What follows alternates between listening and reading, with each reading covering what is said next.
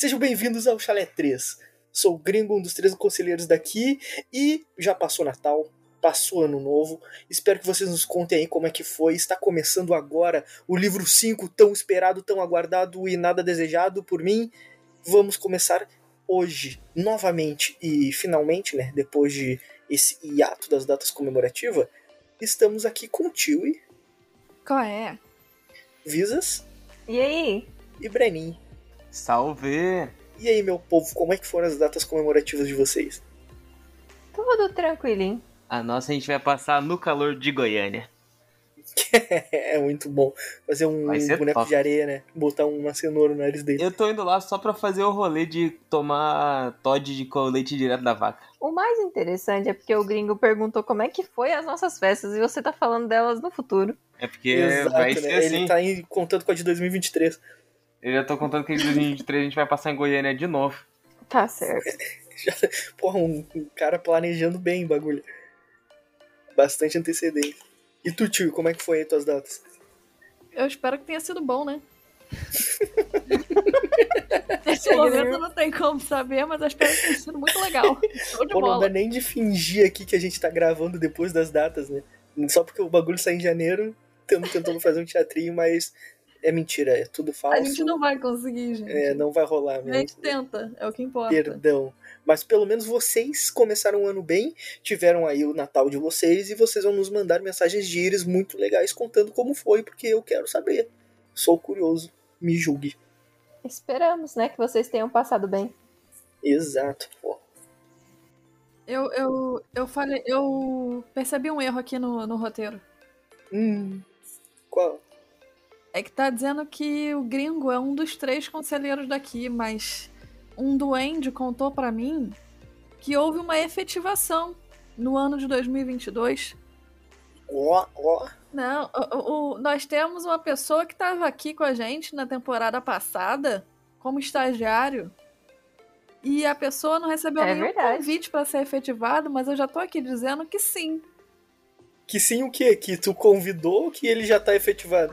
Que você tá efetivado e você não tem Não. escolha. Que se você está convidado, e sua resposta é automaticamente sim. É, né? você tá convidado e você não tem o direito de escolher. É nem que o Breninho é o único que não sabia. Ninguém sabia, eu só soltei aqui e agora ninguém mais pode corrigir a informação, porque sou eu que vou editar. Nem o tio sabia, na verdade. Exato. A questão é, eu tava pensando nisso, aí eu não tive oportunidade de falar com vocês sozinha, aí eu esqueci. Foi isso. Também. Então pronto, tá Não, o efetivado, é melhor isso. que é, o sim, você está convidado e você não tem opção de falar não. É, agora você fala. Sim. Pronto. Nem precisava falar assim. É isso então, né? Quinta temporada, quatro conselheiros de novo, e é isso. Que é coisa Olha bonita. Assumiu que o coisa linda, hein? Hã? Assumiu o chalé de Hades pra deixar aquilo lá mais trevoso ainda. É. A gente já fez o teste contigo, gringo, pra saber de qual deus você é filho? Não lembro. Eu lembro que a gente chutava. Então, no final dessa temporada, a gente vai fazer um teste e eu gostaria muito que vocês nos mandassem as vossas mensagens de íris pra, dizendo qual, qual é a aposta de vocês, de quem vocês acham que o gringo é filho. Mas, tipo, é, é aquele. Tem um teste definitivo ou é aqueles quiz meio zoado lá do BuzzFeed? A gente faz assim, a gente faz cinco quiz, o melhor, o que sair mais deles é o oficial. Exatamente.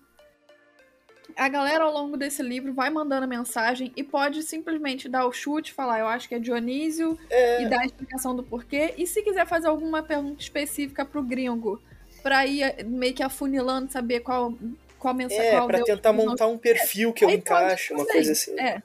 Aí é com vocês, vocês que decidem. Quem já souber assim de, de ponta cabeça e quiser chutar, vai. Agora, quem quiser fazer umas perguntas, pode mandar que o gringo vai responder e no final da temporada a gente vai bater o martelo e vai saber de quem é que o gringo é filho. Exato. E só pra deixar claro que no final das contas sou eu que escolho, né? Então. É tipo isso. então, se eu não gostar do resultado, eu vou mudar, tá? Mas, né, se for divertido, pode ser que eu não mude. Porque eu, eu sou um cara que gosta de prezar pela veracidade da parada. Bom, né? Temos mensagens de íris, tio? Mandem aí, por Você favor. vai falar alguém. qual livro que a gente vai ler? Não, nunca. nunca, nunca. Pois não, então. não falarei. pois então. Vamos começar o livro Percy Jackson e os Olimpianos, o último Olimpiano. Finalmente chegamos! Capítulo 1, embarco em um cruzeiro explosivo. Ai, Pô, me esse capítulo amarrei. é muito Pô, vocês leram a chamada do livro com, com emoção. Nossa, foi maravilhoso. Eu me senti na tela quente. Foi muito bom. Sabe a propaganda da tela quente? Cheia de emoção, explosão? Porra, foi sensacional a leitura de vocês. Adorei. Acho que foi um bom início de, de livro 5. Ficou muito bom. Parabéns pra vocês. Obrigada. Obrigada. Bom, como nós ficamos três episódiozinhos aí, os nossos três mini especiais, a gente ficou sem mensagem de Iris. Hoje nós temos duas mensagens pra vocês ouvirem. Se vocês não quiserem ouvir, aí pula, problema de vocês. E se você mandou essa mensagem e ela não tá aqui, espera, que ela pode estar no próximo. E se você não mandou, mas quer mandar, calma aí que eu vou, vou dizer como é que você pode fazer pra mandar sua mensagem. Nosso quadro Mensagem de Iris é um quadro onde nós lemos as mensagens que vocês nos mandam através da deusa Iris. E as mensagens, elas chegam pra gente de forma gratuita. Vocês não pagam nada pra mandar mensagem pra gente, porque nós temos uma fonte de dracmas no Chalé 3, então a gente recebe inclusive mensagens a cobrar. E como é que você faz para nos mandar mensagem? Você escreve essa mensagem e nos manda através do Instagram e Twitter, arroba Chalé3podcast, grupo do Facebook Chalé 3 Podcast e e-mail chalé3contato.gmail.com. Inclusive, trago aqui em segunda mão, não é em primeira, porque eu já lancei lá no nosso grupo do Zap Zepperson, que eu botei um Uh. easter egg na nossa capa. Eu não falei lá que era na capa, então essa parte já é em primeira mão. Mas em uma das nossas capas, seja de Twitter, grupo do Facebook, Instagram, tem um easter egg que ainda ninguém encontrou. E aí eu quero que alguém encontre e mande aqui a nossa mensagem dizendo se você encontrou ou não. Porque até agora ninguém encontrou e eu fiquei muito chateada, porque eu achei que tava muito fácil e afinal está muito difícil. E é só isso mesmo. Entendi. Bom, a nossa primeiríssima mensagem é do Alexandre Clem. Eu não sei porquê, mas isso me lembra dono de loja de colchão. Me lembra dono de loja de cueca. Calvin Klein. Pois é, Cara, eu pensei que nisso não, também. Na hora, eu li o Ale Alexandre Klein tá aí, me veio um ortobão assim, um cara de jaleco, que eu não sei porque o cara do ortobão usa jaleco, tá ligado? O cara do Ortobon usa jaleco? Uai, você nunca viu as Usa. propaganda? As propagandas Não. de colchão, a galera é tudo de jaleco, gringo. É muito esquisito pra mim isso. Pô, Também pra acho. mim, propaganda de colchão, os caras tinham que estar de pijama. Não faz sentido estar de jaleco, os caras são idiota. É porque eles querem mostrar que eles é especialista. Aí tem que colocar um jaleco. Inclusive, o Alexandre Klein é maior amigo nosso, lá do RPG. Tanto É que quando a gente colchão? descobriu que o sobrenome dele é Klein e não, não um nome inventado por ele pra usar na A gente internet, ficou em choque. eu não, eu jurei que era mentira. Eu pedi pra ele mandar foto do RG. Clan é um sobrenome muito da hora, vou falar pra Não é? vocês. É muito maneiro. Tanto que eu achei que Sim, era pô. inventado. Falei, porra, ele inventou pra internet. Ficou o sobrenome maneiro. Pois é, Não. tipo um nome artístico, né? É, e a Alexandre gente Clan. chama ele de Ale Klein, então, tipo, fica tipo Ale Klein. Bom, a nossa mensagem do nosso querido Alexandre, Alexandre Klein, que não é dono de loja de colchão, mas ele possui um colchão. Ele diz aqui: Boa noite, meus conselheiros bonitos e cheirosos e Brenin. Agora, o Brenin faz parte de um dos conselheiros bonitos e cheirosos. A não É- ser que é não- você não ache ele bonito e cheiroso. Aí você pode continuar escrevendo dessa forma. Mas enfim, conheci o podcast há alguns meses e há algum tempo venho falando comigo mesmo que quando eu chegar no episódio atual, eu vou mandar uma mensagem. Agora que Ó. eu cheguei no atual, eu não faço ideia do que mandar. então, eu desejo uma boa leitura. Valeu. Obrigada. Vamos precisar, porque eu prometi que eu vou ler esse livro inteiro e fazer várias pesquisas antes de fazer o roteiro. Fiz isso no Prometeu? primeiro episódio? Não, pra mim mesma. Mas meus Ah. próximos eu vou fazer. Tamo junto, tio. Ótimo, ótimo. Eu prometi que eu ia me esforçar e eu tentei, só que eu dormi de novo. Foi mal, gente. Não deu, eu dormi Mas de menos tu novo, clicou cara. no vídeo de novo. Cliquei, eu, eu ouvi 15 Que minutos vale e dormi. intenção. Eu que vale dormi, mano. intenção, pronto. Eu me acordei. Eu me, me acordei triste. Tadinho. Me acordei mesmo. E o meu gato pausou pra mim. Não sei porquê. Ele passou em cima do meu notebook e pausou o vídeo pra mim. E caralho, eu acabei de ler um- um- uma frase dele aqui que eu fiquei. Eu, eu acho que eu não gostei. A Visas vai definir se eu gostei ou não. Ele diz aqui, ó. Pelo menos esse arco tem um final decente, diferente do próximo. Ô, Visas, ele tá falando da Batalha do Labirinto? E tá dizendo Eu que o acho que último ele tá Olimpiano não falando tem do decente? livro do arco do Eu livro em acho si. que é o arco do- da primeira saga e, e da próxima. Ah, tá. Então eu gosto do que ele tá falando. É porque ele usou arco, né? Então, tipo. Eu Tá. acho que é dessa primeira saga. Ah, então tá bom. Obrigada. Então eu gosto. Desculpa, Alexandre. Eu já tava levando pro mau caminho aqui, mas aparentemente não é isso. Enfim, mas muito obrigada pela sua mensagem. Pô, E valeu. não deixa de acompanhar Valeu, a gente valeu. quando a gente for pro próximo livro, não, porque eu prometo que o gringo xingando, eu xingando, a Visa xingando e o Breninho xingando vai valer a pena, porque nada une mais as pessoas do que o, Do que ódio, o ódio. mútuo com relação a uma coisa. Inclusive, eu acho que deveria existir uma versão do Tinder chamada Vinder, que é onde você tem pessoas se conectando através do ódio mútuo a uma coisa É, que eu sensacional. acho que não ia dar muito certo, Eu achei maravilhoso. Não, eu achei acho que é melhor que o Equivinder é Porra. Vader, que é o personagem vilão icônico. Eu símbolo acho do ódio. maravilhoso, pô. É o símbolo do ódio raiz. Nossa, achei muito bom, muito bom, maravilhoso. Por favor, façam, façam e mandem um pix aqui pela ideia. E- e- A gente solta algumas ideias geniais aqui pro aplicativo e ninguém tá fazendo elas e ninguém tá nos mandando pix. Já é a terceira ou a segunda ideia que a gente manda não da hora. mandando pix pra gente. O que é uma sacanagem. Puta falta de vergonha na cara. Enfim, bom. Muito obrigada, Alexandre Klein. Tamo Valeu, junto, Alexandre. Ale. Porra, valeu pela mensagem, cara. Valeu, Clay. Bom, a nossa próxima mensagem é da Carol Dias. Tava sumida, hein? É Não verdade. queria falar nada não, mas tava sumida. Bom, a mensagem Ela tava dela sumida há dias, tem hein? um assunto... Nossa, Breninho. Não, amor. Pra quê? pra quê? Estamos começando É o livro porque- 5, É porque o bom tempo não tá aqui, aí tem que descontar em alguém. Ó, o livro 5 começando aí, ó. A mensagem da Carol tem, inclusive, um assunto e é sobre o meu TDAH. Não o meu, o dela. Baduns. Ah, Enfim. pensei que era sobre o teu mesmo. Bom, gente, a mensagem da Carol é um pouquinho grande, então eu vou ler cada parágrafozinho, depois os meninos vão comentar. E depois a gente vai pro próximo, só pra vocês, ouvintes, não ficarem muito confusos. Porque a gente mesmo se confunde. Imagina vocês que não estão lendo, estão só ouvindo.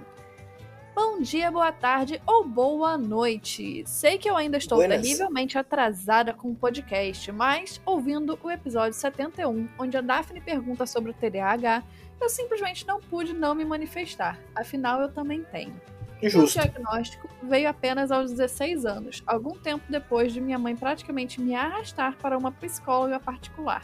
Abre parênteses aqui, eu era resistente à ideia por conta de uma má experiência anterior aos 12 anos, quando a psicóloga do plano de saúde só sabia olhar para mim sem dizer nada, esperando que eu falasse.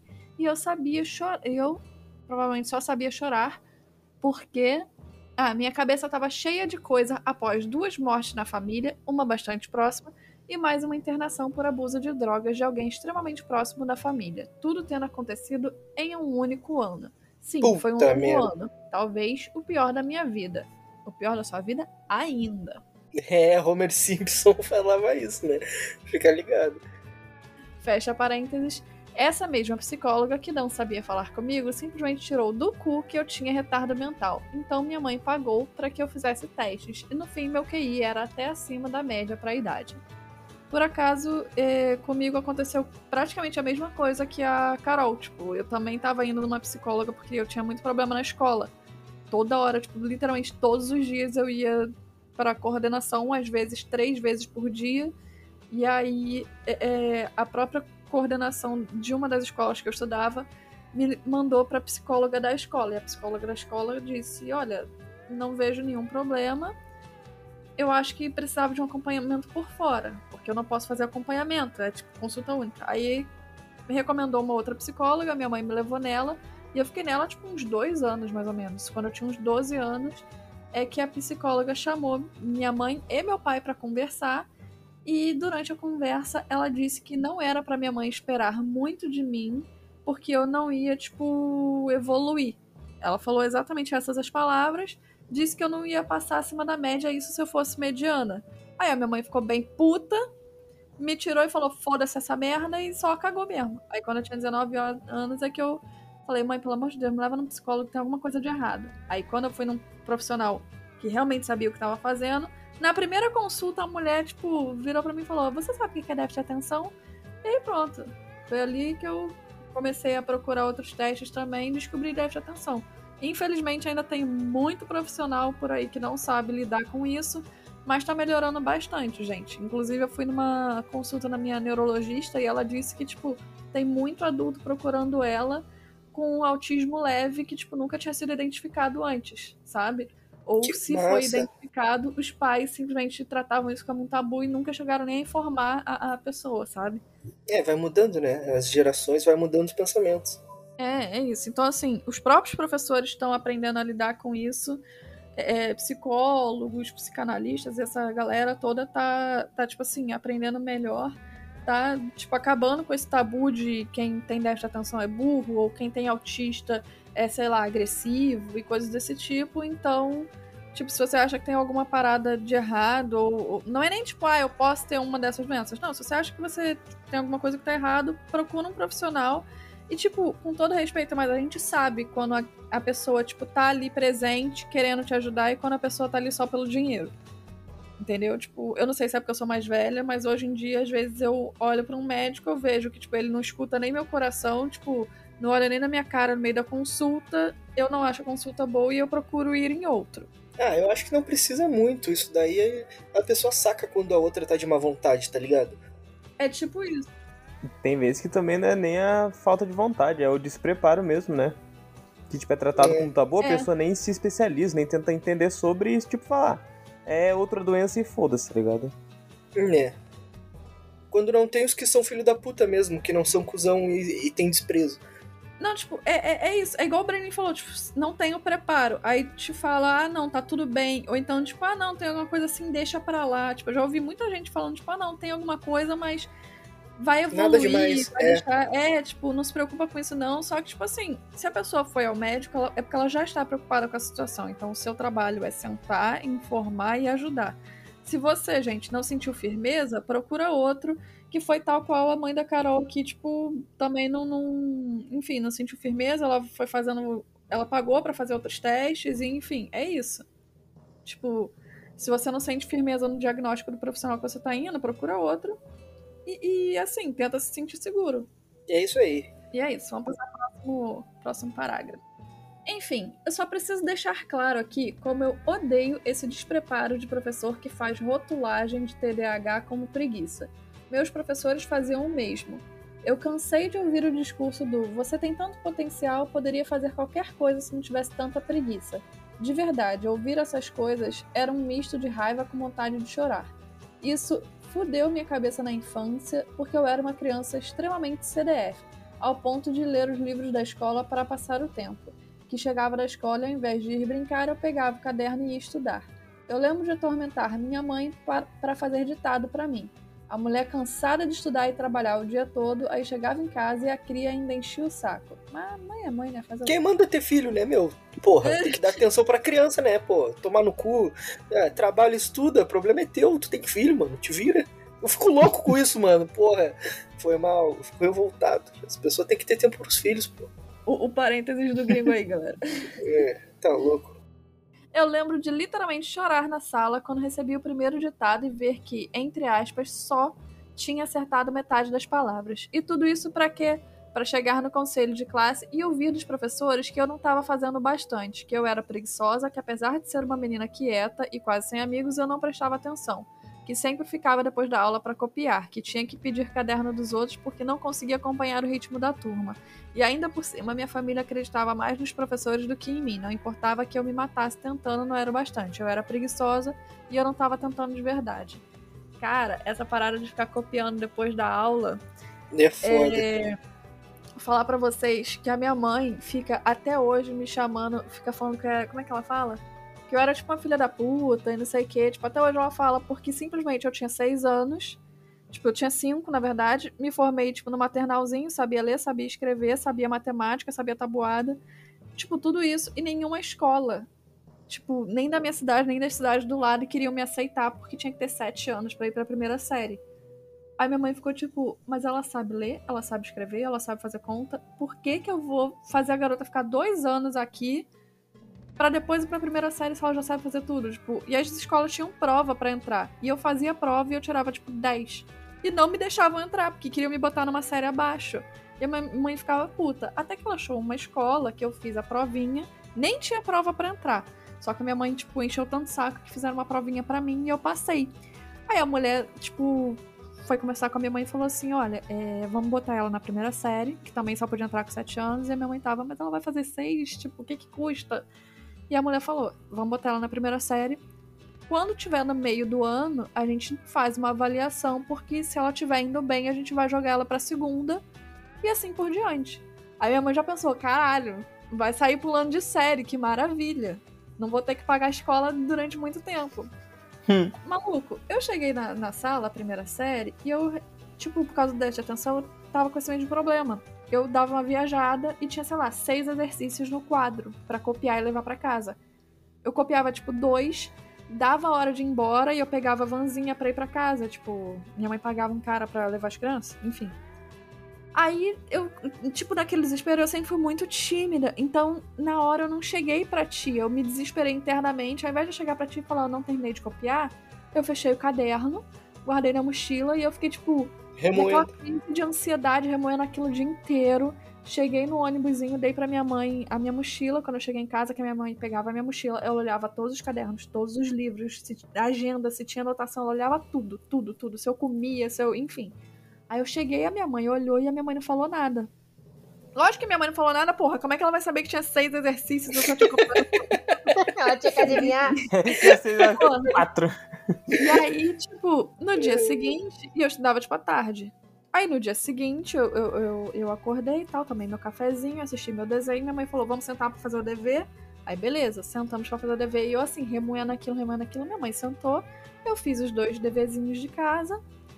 E eu pensando: caralho, fodeu, fodeu, fodeu, fodeu. Quando eu cheguei na escola, a tia foi pegando o caderno de todo mundo pra dar visto.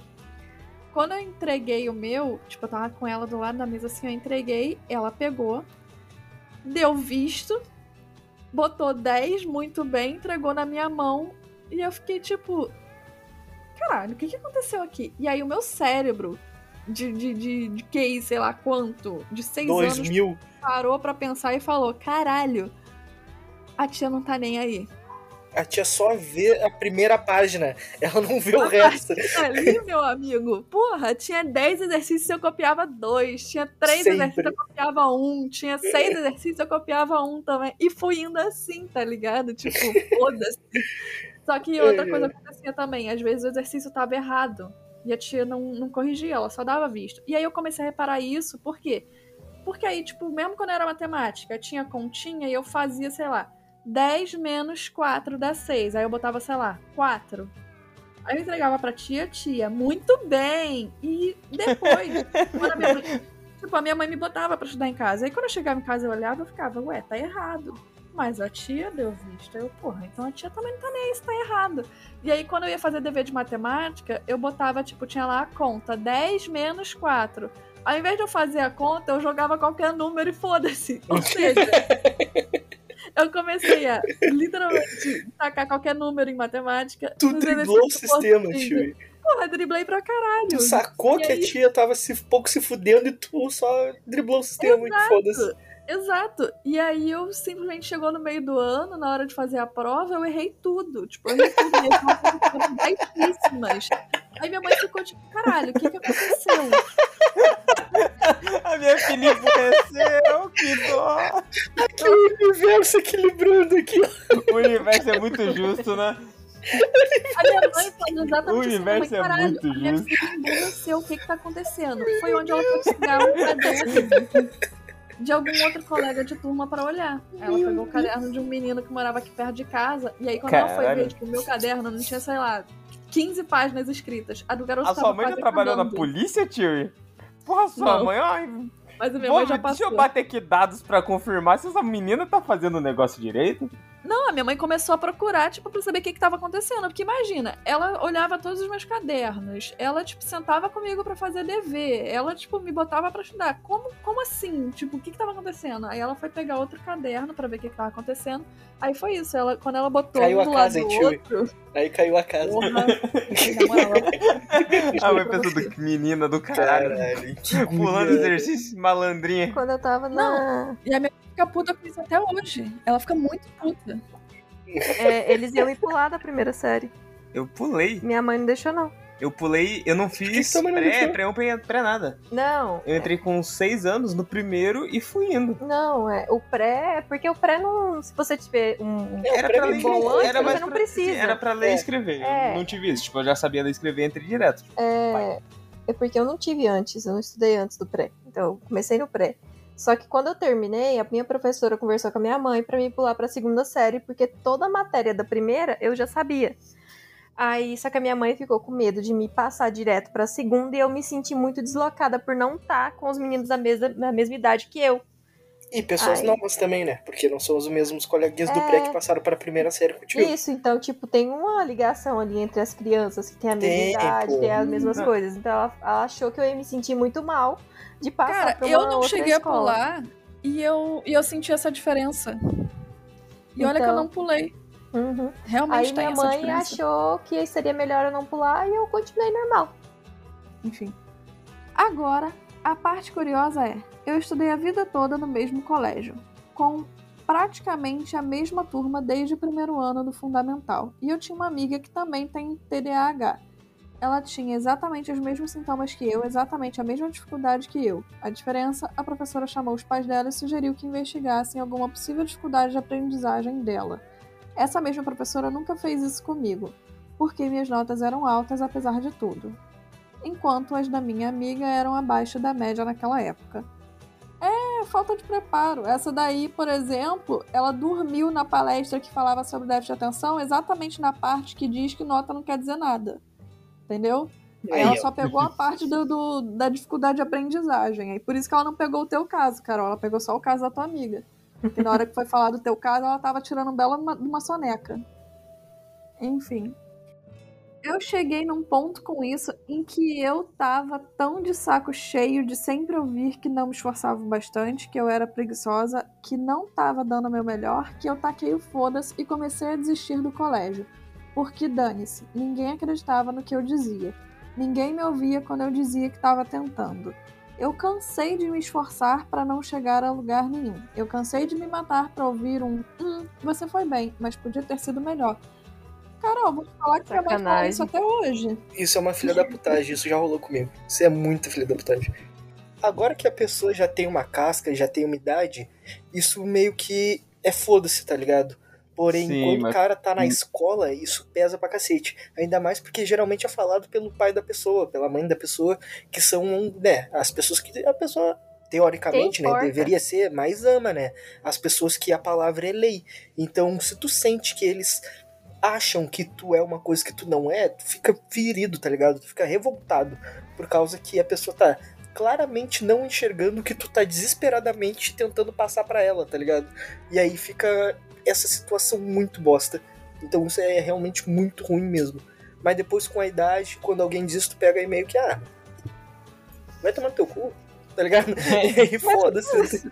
E aí vida que segue. Mas, porra, na juventude ali, parada dos hormônios ainda, e toda a questão que tem todo um ecossistema da escola, tá ligado? Umas hierarquias, popularidade do cacete, e aí espinho, caralho, um monte de treta acontecendo no corpo, na mente da pessoa, e mais esses problemas, porra, é uma bosta. É muito ruim, é, é uma das piores sensações que alguém poderia ter. Não foi de uma hora para outra, foi uma mudança gradual que eu mesma mal percebi na época. Minhas notas, que lá nos primeiros anos da escola oscilavam entre 100 e 90, caíram para apenas um pouco acima da média. Lá pela sexta série, eu quase larguei os estudos de vez. Acho que foi onde eu tirei minha primeira nota vermelha. Comecei a conversar a aula toda e desisti de prestar atenção na aula. Foi quando as tragédias da minha vida aconteceram e eu vivi o ano mais longo de todos. E isso me deu uma sacudida. A vida tem dessas, te dá vários tapas na cara. E eu, já naturalmente introvertida, me fechei totalmente em mim mesma. O que parece ruim, eu sei. Mas se não fosse por isso, eu se eu tivesse seguido aquele ano do jeito que comecei ele, eu com certeza teria reprovado na escola. E foda-se. Mas com tudo que rolou, eu mergulhei nos estudos para tentar ocupar a cabeça. Ó, Melhor coisa que tem, sabia? Mas eu não conseguia, mas que bom que você consegue. Eu assistia filme. não é à toa que hoje eu sou, faço o quê? Filme. Olha que legal. Aí, ó. Aí, ó. E Aí, quando cada um com a sua expertise, filme, né? Eu lia livro. O que, que eu faço hoje? Um podcast sobre um livro. Olha só Aí, que porra. legal. Porra. Aí, ó, deu aí, ó. Cada um com a sua expertise, né? É, enfim, só espero que no futuro os professores e as pessoas estejam mais preparados para lidar e diagnosticar o TDAH cedo, porque se eu tivesse tido esse diagnóstico antes, três pontinhos, teria me poupado de muito sofrimento e culpa. Eu certamente teria menos questões com as quais lidar hoje com um psicólogo que eu nem tenho condições de pagar. Eu parei o meu por causa disso, era muito caro. Ela era ótima, Bia, beijo, mas assim, não, não é pro meu bico. Infelizmente você é boa demais pra, pra, pra minha condição financeira. Mas, sobre o meu TDAH de modo geral. Eu meio que aprendi a lidar com ele de forma inconsciente desde pequena. Há momentos em que ele pa- aparece mais forte e outros mais fraco. Eu tenho períodos em que simplesmente não consigo prestar atenção em nada. Minha cabeça é um caos, passando de uma coisa para outra com uma facilidade absurda. Nesses momentos eu não consigo nem sequer ouvir podcasts, porque por mais que eu use fones e não ouça nenhum ruído de fora, minha cabeça não consegue focar no que eu tô ouvindo. Claro, esses são momentos extremos e felizmente são não são a maioria. Ainda bem, né? É, Pois é. Uma coisa que, inclusive, eu conversei com a minha fonoaudióloga é, sobre isso é, e li também, tipo, eu também tava sentindo muita dificuldade mais do que normal. Não, tipo, uma coisa que eu tava sentindo muito mais dificuldade que o normal era até pra sentar e ler um livro que eu queria ler. Tipo, eu queria muito ler um livro. Eu comprei, de, tipo, esse livro, não tinha nem dinheiro, comprei, mas eu não tava conseguindo sentar e ler. Mesmo quando tava, tipo, de madrugada, um silêncio, tipo, tal, eu não conseguia ler. E eu tava ficando muito incomodada, porque o déficit de atenção tava muito, sabe? E eu sentava pra ver uma série e eu não tava conseguindo assistir a série. E aí eu sentava pra mexer no computador, eu não conseguia mexer no computador, tipo, nada eu conseguia fazer por mais de cinco minutos. Sem desviar minha atenção. Então, isso é, tipo, muita informação que tá acontecendo muito rápido. Tipo, TikTok, Reels do Instagram, tipo, é tudo muito rápido, tudo acontecendo, muita coisa por segundo. Então, o que ela mesma me recomendou foi se afasta um pouco do telefone, sabe? Tipo, se afasta um pouco, não é uma questão de, ah, vou fazer uma coisa, vou tirar o telefone de perto de mim. Não. É literalmente cortar um pouco o telefone da sua vida que isso vai melhorar bastante, porque você vai ter um foco maior, sabe? E isso tem ajudado bastante de verdade.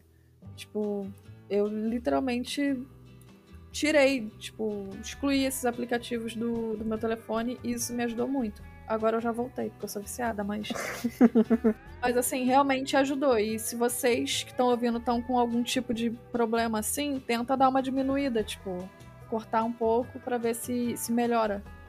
Ah, eu tava com problema com procrastinação também. Eu deletei o TikTok e, porra, minha vida melhorou pra caralho. Desinstalei Tá e aí, porra, parece que a minha vida fluiu. Seguiu, consegui até o emprego, olha só que loucura. Tá vendo, gente? Se você não trabalha com TikTok, saia dele, porque assim você vai conseguir um emprego. Exatamente. Ok. Ah, nos dias mais tranquilos, bem, eu não sei exatamente como seria ser uma pessoa normal, porque minha cabeça nunca para totalmente, mas desacelera o suficiente para que eu consiga assimilar as coisas e prestar atenção. Minha atenção tem uma duração limitada e geralmente durante minhas aulas na faculdade quase chega perto do horário do intervalo. Eu já começo a ter dificuldade de focar, então uma pausa é bem-vinda. Mas depois dela consigo voltar quase 100%. Isso é, é real, tipo, quando tu tá mais calmo, tipo, tinha aulas lá em Portugal, durava tipo três horas as minhas aulas. E normalmente tinha um intervalozinho de cinco minutinhos. Tipo, aqueles cinco minutinhos era tudo que eu precisava pra voltar com tudo, sabe? Inclusive, fiquei muito puta com um professor meu que passou a fazer três horas seguidas de aula e era mais aula, tipo, extremamente chata, sei lá, introdução ao cinema, história do cinema, teoria do cinema. Aí eu comecei a eu mesma fazer meus intervalos. Aí eu ficava três horas do lado de fora e dois minutos do lado de dentro, pra assinar a presença e ir embora. Justo, Muito justo, porra. justo. Que aí as três horas era o tempo que tu precisava, né? Pra não ficar de saco cheio nos dois, Pra eu nos me dois minutos. recuperar. Exatamente. Aí, ó. E eu tenho meu diploma, gente. Deu tudo certo. aí é justo. O importante é ter diploma. Se você tiver algum professor, tipo, que queira dar, sei lá, 5 horas de aula direto, não para e pensa, tipo, porra, se eu sair pra tomar uma água, respirar, tipo, dar uma volta, eu vou perder conteúdo. Pensa que, tipo, cara, não tô focando em mais nada, esse cara não vai dar pausa. Eu preciso de uma pausa. Então, tipo, levanta, toma água, porque é melhor você perder rua, aqueles 10 minutos. Pega uma caneta e- bique de ferro e fura os pneus do carro dele. Aí depois tu volta. Mano, Caneta Bic de ferro. é muito específico, gringo. Bom, independente do que você for fazer na sua pausa, que a gente não tá aqui incitando crime, não, com certeza não, né? uma Vai pausa. tomar seu que você vai café? na sua pausa, né? É, tipo, pensa o seguinte, são três horas de aula, ou mais, ou menos, sei lá. Você perder 10 minutos é melhor do que você perder as três horas. E Com certeza. merda depois. Então, por mais que seja uma droga sair no meio de uma explicação, tipo, levanta e sai. Porque aqueles 5, 10 minutos que você vai, vai passar lá fora vai te ajudar, tipo, no resto do dia, sabe? É melhor do que você Uhum. ficar arrastando um dia, tipo, não é que nem academia que mais vale fazer um dia merda de academia do que não fazer dia nenhum. Tipo, é, é o contrário. Mais vale você perder 5, 10 minutos de uma aula foda do que perder um dia inteiro, tipo, sabe? Enfim. É isso aí, tio. Lidar com essas oscilações é foda, mas como eu não gosto da ideia de tomar remédio, é o que me sobra. Já me basta o meu antidepressivo, que eu que eu realmente só aceitei começar a tomar depois de ter chegado no fundo do poço. Já venho lidando com meu TDAH a vida toda. Acredito que posso conti- continuar fazendo isso. Eu também parei de tomar remédio, mas quando eu tava lá em Portugal, às vezes pra uma aula ou outra, eu gostaria de ter tomado, tá ligado? Tipo, talvez se eu tivesse aqui no Brasil, eu teria mantido uma receitazinha pra, tipo, ter um remédio e quando desse eu tomava um. Agora, como eu tava lá em Portugal, eu fiquei tipo, mano, não vou comprar o remédio, ficar lá um ano inteiro, tipo, passa a validade e tal. Mas dependendo da aula ou da prova ou apresentação ou algo do tipo, eu gostaria muito de ter tomado. E eu sou que nem você. Eu não gosto de ficar dependente do remédio. Mas eu acho que tem horas que, que é necessário. Porque não sei qual faculdade você tá fazendo, mas é aquilo. É melhor você tipo, tomar um remedinho e assimilar todo aquele conhecimento direitinho do que ficar meio na merda, né? Do que perder o tempo, né? Se sentir mal depois, se sentir zoado. Porque universitário é, é fudido de tempo também, né? Não, e não é só universitário. Se você é uma pessoa que tá precisando de um antidepressivo, então, se seu médico tá te indicando... Ah, não, não. O Não, antidepressivo é outros toma. 500. Não, Você calma toma, aí. Tá falando sobre antidepressivo, Gringo. Não, não. Não, a tio tava falando Não, do, não, eu do tava outro. falando do outro. Ah, Do não, mas eu tô TDAH. falando O aqui. antidepressivo você toma, Ah, pelo tá. amor de Isso, Deus. antidepressivo, por favor, né? Não, é porque ela tava falando de antidepressivo e medicamentos desse tipo. Então, tipo, se você tá sendo medicado, conversa com seu médico antes de parar ou qualquer coisa assim do tipo. Mas o gringo falou uma coisa muito importante: não para de tomar de uma vez. Ou avisas. Desculpa, eu me confundi vocês dois. Mas enfim, é, não para de tomar de uma vez. Também foi outro papo que eu tive com a minha neuropsico... neuro... neurologista. Que ela disse que tem muita gente que para o, o antidepressivo de uma vez. E ela até começou com a minha mãe e falou: pelo amor de Deus, se você acha que quer parar, me avisa antes e a gente vai aos poucos diminuindo a, a quantidade tá ligado? Você tem que fazer, tipo, uma desintoxicação. E tem gente que para por livre, espontânea vontade. Tipo, ah, acho que eu também vou parar. E afinal a pessoa não tava. E aí começa a ter, tipo, um efeito rebote. Tipo, é horrível. É tipo uma Porra, isso acontece. verdade, um tá parceria ligado? meu aconteceu isso com ele. Ele tava tomando antidepressivo e como ele tomou antidepressivo, ele estabilizou, ele achou que tava bem, tá ligado? Porém, ele tava bem com o auxílio dos remédios. Então, Exato. ele achou que já precisava parar. E aí ele parou e, porra, ele caiu no fundo do poço. Foi muito forte pra ele. A, a queda que ele teve foi bem cruel. E depois ele teve que voltar com outro tipo de medicamento diferente, porque ele não queria ficar sempre tomando remédio, tá ligado? Então ele meio que fez um, um esqueminha lá e tomava um pouco e depois não e tudo mais, pra ir intercalando pra também não ficar. Mas sempre com acompanhamento médico, não dá de fazer isso Exato. sozinho. Porque às vezes tu tem, tu toma parada, tu acha que tá tudo indo bem e do nada não tá, tá ligado? E tu vai fazer o quê, né? Tu tá dentro do olho do furacão. Tu, tem, tu precisa de, de uma assistência médica que consiga te guiar para fora disso. Ou pelo menos te dar um norte, né? Já sobre a hiperatividade. Eu tenho também, mas ela é leve ao ponto de mal ser percebida. Eu sou aquela pessoa que não consegue ficar numa posição por muito tempo. Eu tenho o tique de ficar batendo o pé e faço isso sem nem perceber. Eu também fico me remexendo na cadeira e mudando de posição, sentando de lado, cruzando e descruzando as pernas, balançando a caneta, mordendo a tampa da caneta, coçando a cabeça, passando a mão no cabelo. Basicamente, a única forma de eu ficar parada é se eu ficar tensa, quando simplesmente todos os músculos do meu corpo travam numa posição e eu fico ali sem me mexer ou mexendo muito pouco, e geralmente minhas costas doem depois que saio desse estado de tensão total. Eu sou a pessoa que, no ensino médio, época de prova e Enem se aproximando, vivia tão tensa que respirar doía e era tudo por tensão muscular. Putz. Então, era isso, eu acho. Uh, bro, eu também tenho muita hiperatividade, só que eu tenho um negócio, eu tenho muita vergonha. E hiperatividade ela chama muita atenção das pessoas. Então, tipo, às vezes eu tô muito agitada assim e eu mesma tento me controlar. Eu fico, tipo, literalmente parada. E meus amigos até repararam que às vezes eu fico, tipo, que nem uma estátua, com os olhos arregalados, porque. E meio que sem prestar atenção em nada ao meu redor. Porque eu fico, tipo, respira, quietinha. Tá tudo bem não mexe a perninha, tipo, coisas assim, tá ligado? Mas tu desde que eu era criança. Que é, tipo, desde que eu era criança, porque eu tinha muita. Tenho muita vergonha, porque chama muita atenção. E eu sou muito tímida, muito envergonhada, então eu meio que ficava controlando, me autocontrolando quando eu percebia que eu tava meio agitada assim, tá ligado? Uhum. Tipo, é, é meio bizarro, mas enfim. E aí, às vezes eu não tô reparando e tô fazendo alguma coisa que, enfim, pode até estar incomodando alguém, tá chamando a atenção, mas às vezes eu não reparo. Mas quando eu reparo, eu fico, tipo, que nem uma estátua, tá ligado? É bizarro Porra, também. sabe qual é o nome disso, tio? Ah, Inteligência emocional, tá ligado? Tu sabe que tu tá num estado que tu não quer tá e tu toma uma providência tua mesmo pra sair desse estado, tá ligado? Então isso é realmente algo interessante, pô. Ah, cara, sei lá. Eu só sei que eu tinha muita vergonha dos outros me olhando, sempre. É, cada um aprende a lidar com suas paradas do seu próprio jeito. Porém, tem gente que até então não aprende e meio que ignora, dá aquela tipo, não, eu sou assim, foda-se, já era, tô nem aí. Só que é óbvio, né? Todo, cada um é cada um, tem suas individualidades, só que tem coisas que acaba prejudicando ela mesma.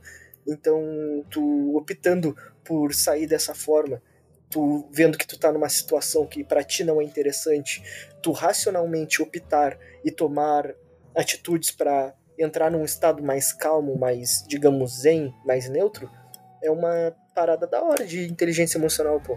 Isso daí é, é massa. Ah, sei lá. É um pouco sobre mim e meu TDAH. De novo, não sou eu, é a Carol.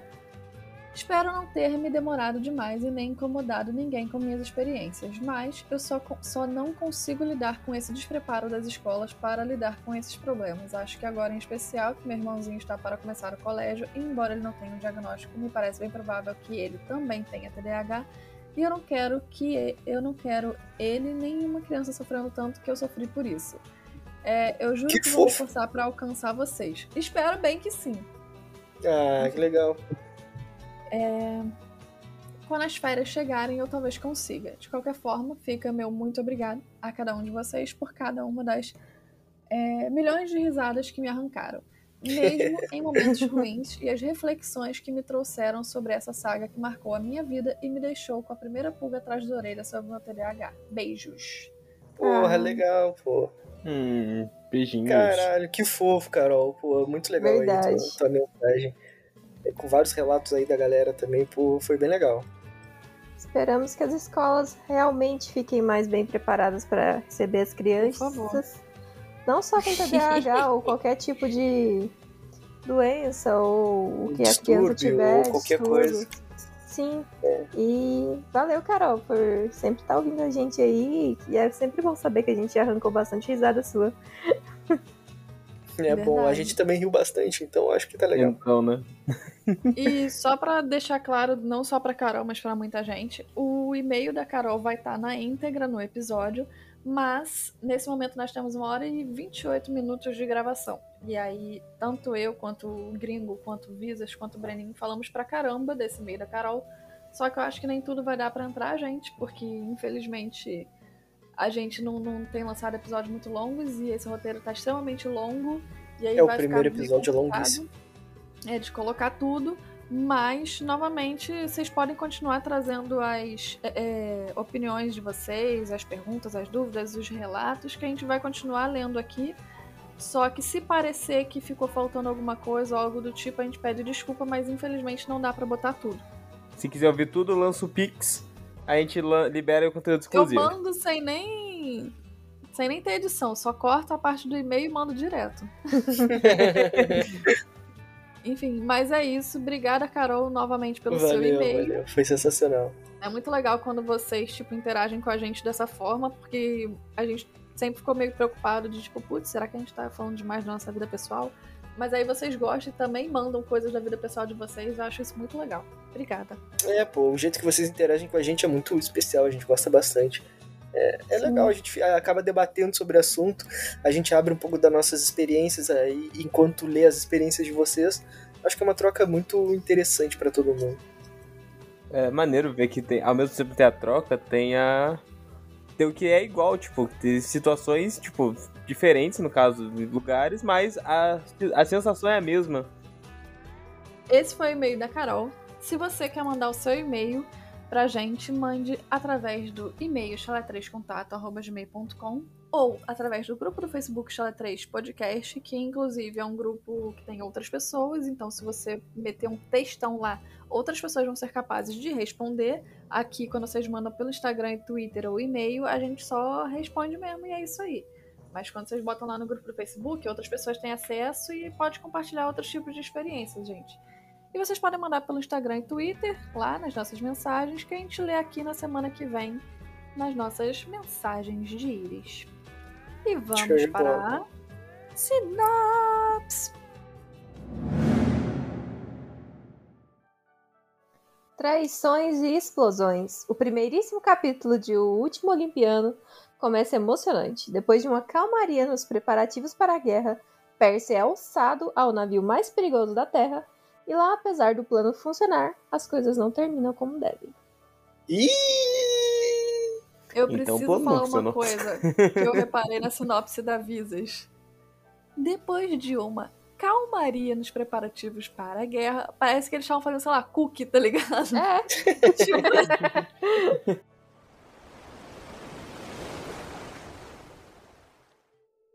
Hoje eu tô que tô, então vamos lá. É, sobre essa informação aí só que eu coloquei do mapinha da Batalha de Manhattan, é só porque eu achei legal, não sei se o gringo viu, porque no livro você tem um mapa não da, vi, deixa da eu batalha que vai, vai acontecer. Então eu acho legal ter essa, essa informação para você se situar.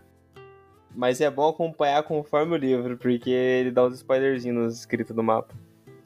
Hum, hum, porra, tô perdendo Tô perdendo uma dinâmica interessante. Que tristeza, porra. Ah. Não é também como se eu fosse prestar atenção, porque no áudio eu dormi duas vezes. Talvez eu dormisse no livro também, mas. Porra, é algo que faz falta, né? O cara pre... viver, né? O cara presenciar. E outra coisa que é legal é que normalmente são livros de fantasia, né? Que tem, tipo, mapa e tal. Só que o Riordão, tipo, levou em conta que por mais que seja, tipo, o mundo real, entre aspas, não é todo mundo que conhece Manhattan. E então, principalmente as diga, ruas, os rios é, e tudo tipo, mais. Por mais que ele diga o nome do rio, o nome da rua, o nome de um É. monte de coisa, tipo, não é todo mundo que conhece. E geralmente que o que a gente sabe de Nova York, a Estátua da Liberdade e a Quinta Avenida. Não, tipo, e E se me soltar no meio de Nova York, Acabou. eu não vou saber chegar lá. É. Tá ligado? só se você vê de longe a Estátua da Liberdade, você seguir no rumo dela. Eu vou seguir o Homem-Aranha, ele deve saber por onde ele tá indo, ele vai parar no Brooklyn. O Miranha não é à toa que ele tem esse sentido, né? Ele sabe pra onde ele tá. Exato. Ele deve saber pra onde ele vai, pô. Ah, legal, porra. Achei aqui a, o mapinha. Pô, bonitinho. E ao mesmo tempo eu acho interessante isso do Riordão de, de tacar o próprio nome das ruas.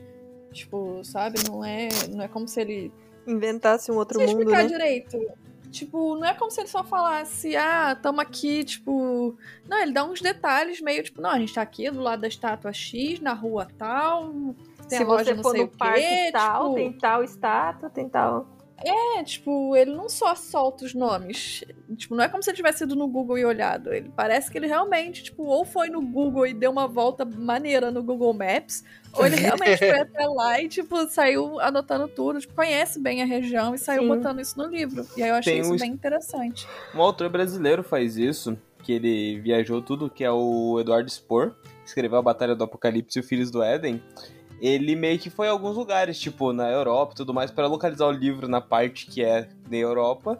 E no Brasil também, ele vai, tipo, localiza partes do Rio de Janeiro e tudo mais, que encaixa com a história dele. Eu achei maneiro que ele descreve, tipo, exatamente como é que é. Descreve o local, descreve, tipo, como é a ponte e tudo mais. É, Legal, é maneiro. Isso, isso é da hora. É que você se situa, porque tipo, você tem detalhes, você consegue visualizar na sua mente como é que é. E se tu abrir o Google Imagens, vai estar exatamente como ele descreveu. É, e se tu já, e se tu já foi lá, tu já sabe como é, pela descrição tu sente mais veracidade na parada, tá ligado? Porque são coisas reais, coisas que tu viu, Sim, tá ligado? sim. Porque se tu for ali, elas estão ali. Então é algo que traz mais uma imersão maior. É interessante mais. É. E quando você visita o local, por exemplo, tipo, você sabe como é que os locais chamam aquilo. Tipo, por exemplo, quando eu tava na minha faculdade, eu fui aprendendo como é que a galera que mora lá e tá lá chama vários locais. Tipo, tem um arco que fica em frente à entrada principal. Eu só falava, ah, a entrada principal da UB. Aí logo na primeira semana eu entendi que o pessoal chamava aquilo de arco. Porque tinha tipo um. Tipo uma pontezinha pra atravessar de um prédio pro outro. E aí fazia um arcozinho na rua. E aí eu fiquei tipo, ah, legal. Aí tinha um outro negócio lá que era tipo uma pracinha e tal. Eu chamava aquilo de, tipo, tá, pracinha na frente da biblioteca. Não, ele chamava de meia-lua. Tipo, é como os locais chamam, sabe? Então, Uhum. eu sinto que quando os caras fazem isso, eles não vão e olham só o local. Eles sentam e conversam com a galera de lá. Então tu acaba pegando mais, tipo, quem é de lá vai se sentir muito bem representado e quem não é de lá vai ter uma imersão Conhecer melhor, mais, né? sabe? Vai conhecer uma parada Eu nova. acho isso bem, bem interessante. E eu sinto que nesse livro o Riordão fez isso, tipo. Ele deu uma imersão maneira de Nova York pra gente. É, Riordão, às vezes tá certo, hein, cara? Pra tu ver. Bom, depois de, de vocês verem aí o mapinha, se vocês estão com o livro na mão aí, vocês estão com o livrinho, vocês podem abrir na primeira página ali e passar até o mapinha, não sei qual página é, pra acompanhar com a gente aí. Porque eu acabei de ver o mapinha, achei da hora, é bonitinho, bem feitinho, bem desenhadinho, achei massa. Bom, o fim da tarde do nosso herói começa bem tranquilo. Percy está na praia com a família e, com a autorização de Paul, conseguiu dar uma voltinha no Prius dele, com sua amiga Rachel. Rachel acaba pedindo para Percy parar num recuo junto ao mar. Oh, que romântico, Rachel. O dia está muito bonito, mas Percy só tem olhos para Rachel nesse momento. Olha só, é um garanhão esse Percy. Deus o livre, nem parece que é muito lerdo. Ela estava bonita como um milhão de dracmas de ouro, disse Percy, embasbacado com a beleza da menina. Olha só que loucura, hein? Cadê as, as viciadas pela Ana Júlia aí pra vir reclamar? Falando que o menino é lerdo, mas se ele lança uma dessa, pô. Essa é a questão, ele não lançou, ele só pensou. Mas na mente dele ele foi perfeito. Foda-se, ele não falou nada. Mas o ponto é que a Rachel não sabe, mas tu que tá torcendo pela Ana Júlia, sabe. Tá entendendo? Então, Foda-se. Então, tu sabe o que o menino tá sentindo, tá ligado? sabe A que o menino tá não querendo sabe. botar o boneco pra jogar. Ele foi muito passivo-agressivo, porque a gente tá dentro da cabeça do Percy, aí a gente sabe que o Percy pensou isso. Só que na Então, história ele não falou, então o É. Riordão foi muito passivo-agressivo. Ele deixou ali. Mas ele não fez o Percy falar, ele ficou ali no meio termo. ele deixou claro que tem o interesse, porém ele não expressou o interesse, tá ligado? Exatamente. Muito bom nas entrelinhas. Aí, ó. Mas a Rachel foi, caraca, muito camisa 10, muito atacante, cara. Na moral, Ah, ela, ela mandou bem, ela é desenrolada. Porra, menina extrovertida, tá louco. Porra, A menina é esperta, quem é a Rachel. Pra frentex. Nossa. Mas eu não sou, eu sou tipo Percy. Sou pau mandado.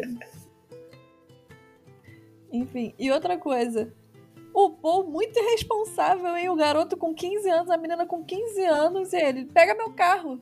Vai dar Mas uma lá a volta. carteira é com 16, Steve. No próximo ano ele já tira a carteira. Na verdade, na próxima semana, né? É, na próxima semana ele já faz o teste. Então é tipo, ah, Gauri, vamos ver e se tem responsabilidade pra e dirigir o carro. Toma, uma vai voltinha. embora com o meu carro. Tipo, não, Não, além de ser contra a lei, é Mas muito tem uma perigoso. coisa, tio.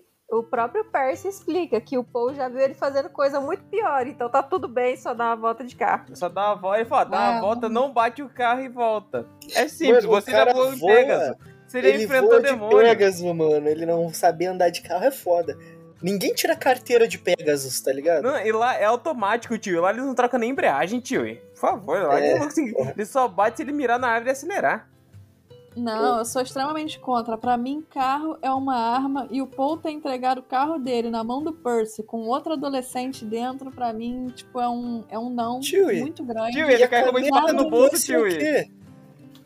Cara, foda-se, um famoso foda-se. O que, que o cu tem a ver com as calças? Falta uma Tá ligado? semana pro menino fazer aniversário. Não, é uma semana pro guri tirar a carteira, tio. Tá, não pode dirigir.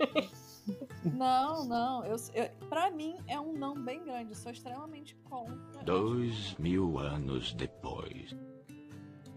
Mesmo assim, eu sou contra. Cada um com a sua opinião, a minha E é o que me essa, e é surpreende é a Visas falar que o, o Percy ia sair com a Rachel pra dar uns beijos no carro. Eu Isso posso me fazer deixou o quê? chocado. Ele foi, porra. Isso me deixou um em choque. Tu, Eu não quero, mas ele foi, ué. choque. Eu não quero! Eu não queria que ele fosse, caramba. A Visas vai acampar no, no- na frente da casa do Riordão, vai falar: Eu não aceito o resultado dessa É, saída do Percy Eu com a vou me jogar na frente do caminhão, aí ele vai andar centenas de quilômetros comigo lá com a placa falando que eu não aceito o Percy ficar com a Rachel. Nada, eu não aceito. Vou queimar pneu na frente da casa do Riordão. É, Las É, BR aí. Bom, a Rachel puxa a conversa falando sobre o convite que ela tinha feito pra ele. Uh! Que ele podia passar uns dias no Caribe com ela e com a sua família. Nossa, que guria pra frente, com tudo pago. Deus livre. Pobre família rica. Nossa, a Rachel é o Richardson Pombo, né? Camisa 9 fazendo gol à torta e à direita. Não, vem comigo, passa esse final de semaninha comigo, Percy, por favor. Vai ser tudo pago no Caribe. Eu e tu e meus pais, relapsos. Ou seja, só eu e tu. 15 anos. Caribe, tudo pago, Percy. Relaxa que Só só tem ainda tu. dois quartos na casa, o quarto deles e o nosso. A menina é tão lenta quanto dracmas de ouro. Nossa, Deus livre. Porra, um milhão, pra ser mais específico, né? Pra... né? Te amo Porra, mil aí. milhões de dracmas de ouro. Aí é foda, Percy, tá louco. Bom, o Percy realmente estava tentado a ir. Acho Tentado que um pouco. dele estaria. Ele, Mas, ele bugou quando ele recebeu o convite, ele entrou em choque. Travou o XP, o moleque não sabia o que fazer. Principalmente depois do conturbado, que conturbado é o mínimo, foi a palavra que a Visas achou pra tentar descrever o que, que ele passou no verão passado, mas enfim. Então, né? Foram muitas missões e treinamentos, mas por conta dos acontecimentos, agora mesmo ele estava esperando para entrar em ação em uma missão muito Hum. importante. Sem falar que não ajudava em nada seu aniversário estar tão próximo. Lembrando que quando ele fizesse 16 anos, quer dizer, ele acha que é ele, nós também achamos que é ele, todo mundo acha que é ele, porque não existe nenhuma prova que diga o contrário Nenhuma suspeita também, né? ele poderá tomar uma decisão de que pode salvar ou destruir os deuses, né? Então, Por né? enquanto. Isso aí do Percy tá quase fazendo 16 anos, então, né? Daqui Hum. uns dias nós vamos poder começar a entrar nas discussões a respeito da profecia. Então, ó, Ele vai poder tirar a carteira pra tio não chamar mais ele de ele responsável. não tira a carteira porque ele vai entrar em guerra. Ele vai poder, amor, não é ele tirar. Entendi.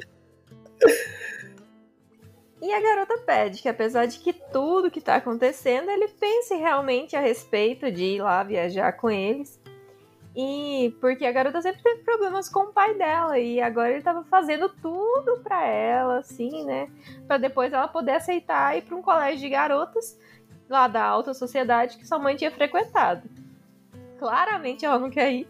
Afinal, é impossível ver a Rachel num, num colégio pra garotas da alta sociedade, porque ela é mó desleixada, tipo, roupa cheia de tinta, o cabelo esvoaçante, tá lá cuidando dos animaizinhos da cidade. Então, complicado. Então o pai tava usando o Percy de amansa guria. Fala, ó, teu Não, é namoradinho porque- aí, ele vai te convencer aí. Não. É, ela falou que o Percy iria.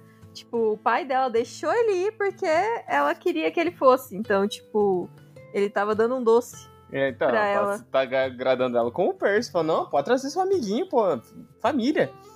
A Rachel, ela também quer aproveitar esse tempo pra falar uma coisa muito importante com o Percy. Porém, ela fala, ah, vamos vamos aproveitar o dia e não ficar pensando nessas coisas. E o Percy se sente confortável Aproveitar com o Rachel. dia, mel danada. Olha só, meu.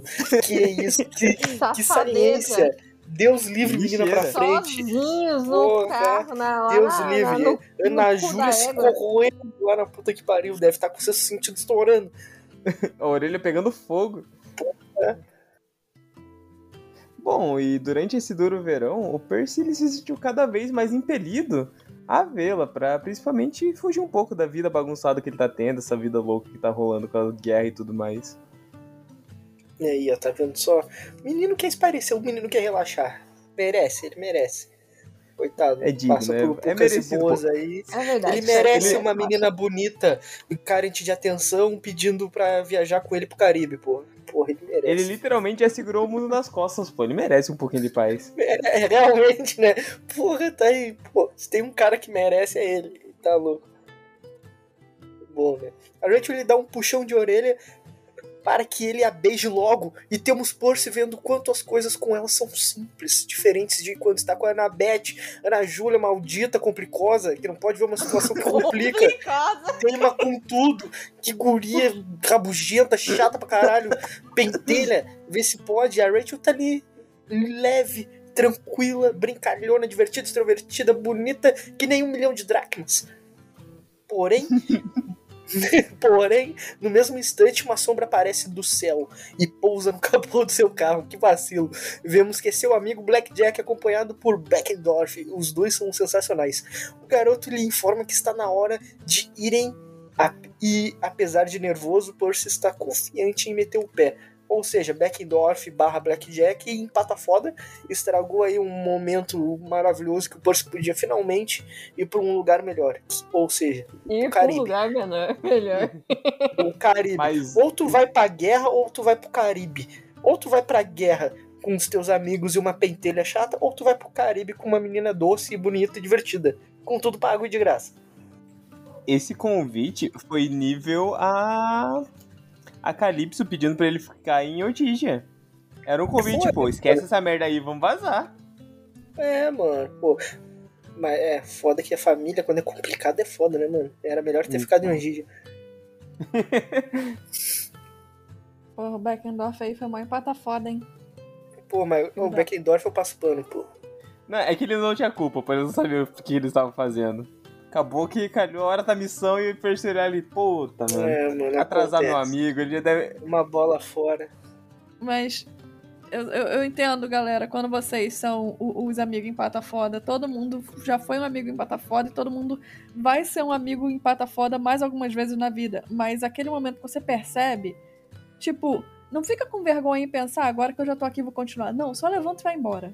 E não Exato. tem problema ser empata foda, tá ligado? Mas Teu amigo vai te empatando. perdoar. Não, se continuar de filha da putagem, é filha da putagem.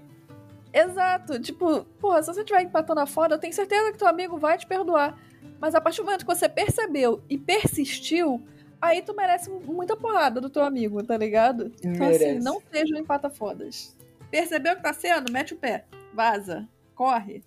Tipo, vaza. Enfim. O Beckford foi empata fora agora, mas a Rachel, muito simpática, cumprimentou o Beckford, até porque é atacante, É né? Becken o quê? Backhand. O quê? É Beckford. Não é? É Beckham? Beckendorf. Ah. Beckendorf. Desculpa, É David as- É o o David Beckham, tio. O Beck do Brilhante Vitória. Cabeludo. Enfim. Enfim. Bom, tá ali o Beck e ele diz que. A Rachel, no caso, diz que vai avisar a mãe e o padrasto do Percy sobre o acontecido. E faz um pedido que o menino mate muitos monstros por ela. Ali, amiga, tipo, eu entendo que tu tá camisa 10, mas tu tá. Porra. Muito tipo. Pick me, pick me, pick me, enfim. É, lá em Goiás a gente chama de mais pra frente que para-choque de Toyota. Nossa, essa eu não ouvi. Ai, é muito goiano isso. Isso eu, eu juro que eu nunca ouvi, de Também verdade. não, nunca ouvi. É, aí, ó, é cultura goiana pra vocês. Fico feliz que eu peguei uma dentro da fazenda. Peguei uma que nós trouxe todo o contexto cultural pra mim.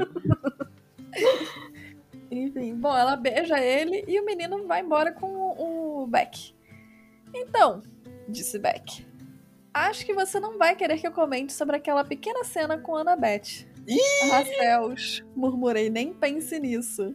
Tá Olha vendo só como ele sabe que tava fazendo cagada? Tá vendo? Não, cagada não. Cagada não. Pô, Ah. Cagada, vai miar o segundo esquema, porque homem que é homem nessa Cagada. época Exato. joga em Se você tem um segundo esquema, você tá miando um, então tá fazendo cagada. Não, você tá ligado. Se você não, não, não. deixa ninguém contar pro segundo esquema, pra você manter Cagada os quatro em não. jogo. tu, tu, ele não deve nada. Ele não deve nada. Eu tenho dois Ele só não quer perder a chance isso. de aproveitar. Ó, boa, boa, Bruno. O, o Beckendorf, tipo, foi muito. Sabe aqueles tiozão do pavê? Tipo, ah, você não quer que eu fale nada com uma cena da Annabeth. bababá." Tipo, como se ele fosse chegar pra Annabeth e falar assim: cara, tem uma fofoca pra você, amiga. Provavelmente contaria pra namorada dele que Yes. fofocaria, Então. porque namorados conversam. Né? Então, Sim, tipo, mas Mas o ele Beckendorf é conhece parceiro a demais pra namorada fazer esse dele, vacilo. tá ligado?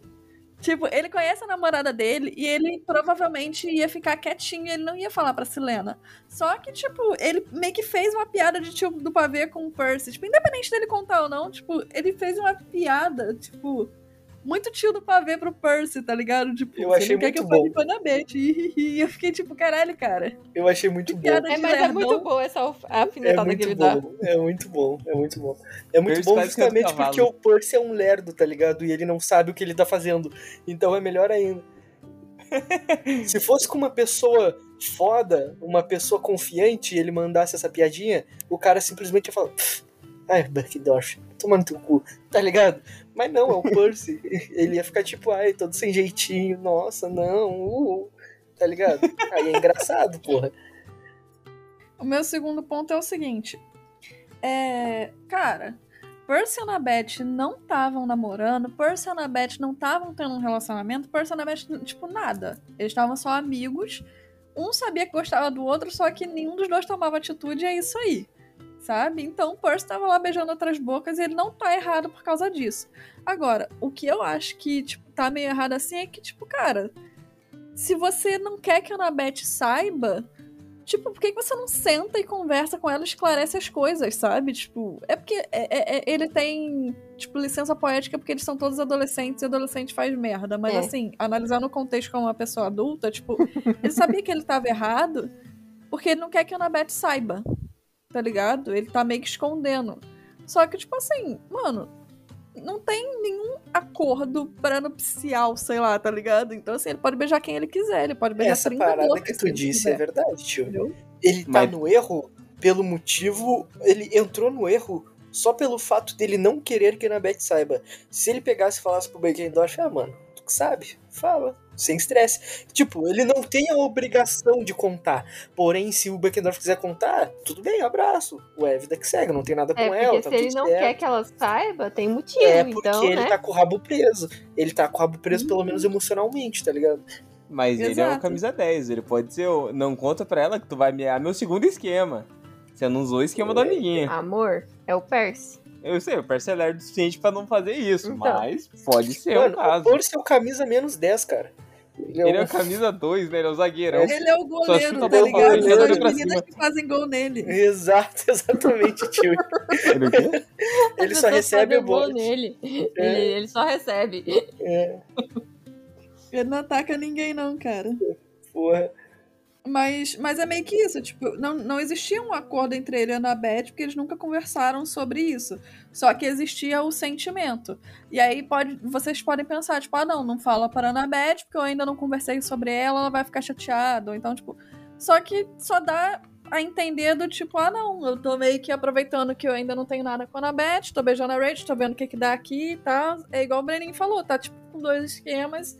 E não quer se moiar em nenhum deles, sabe? Ah, mas eu, eu, por um lado, Mas, não julgar ele, porque parece que ele tá meio que vendo pra qual lado ele vai, tá ligado?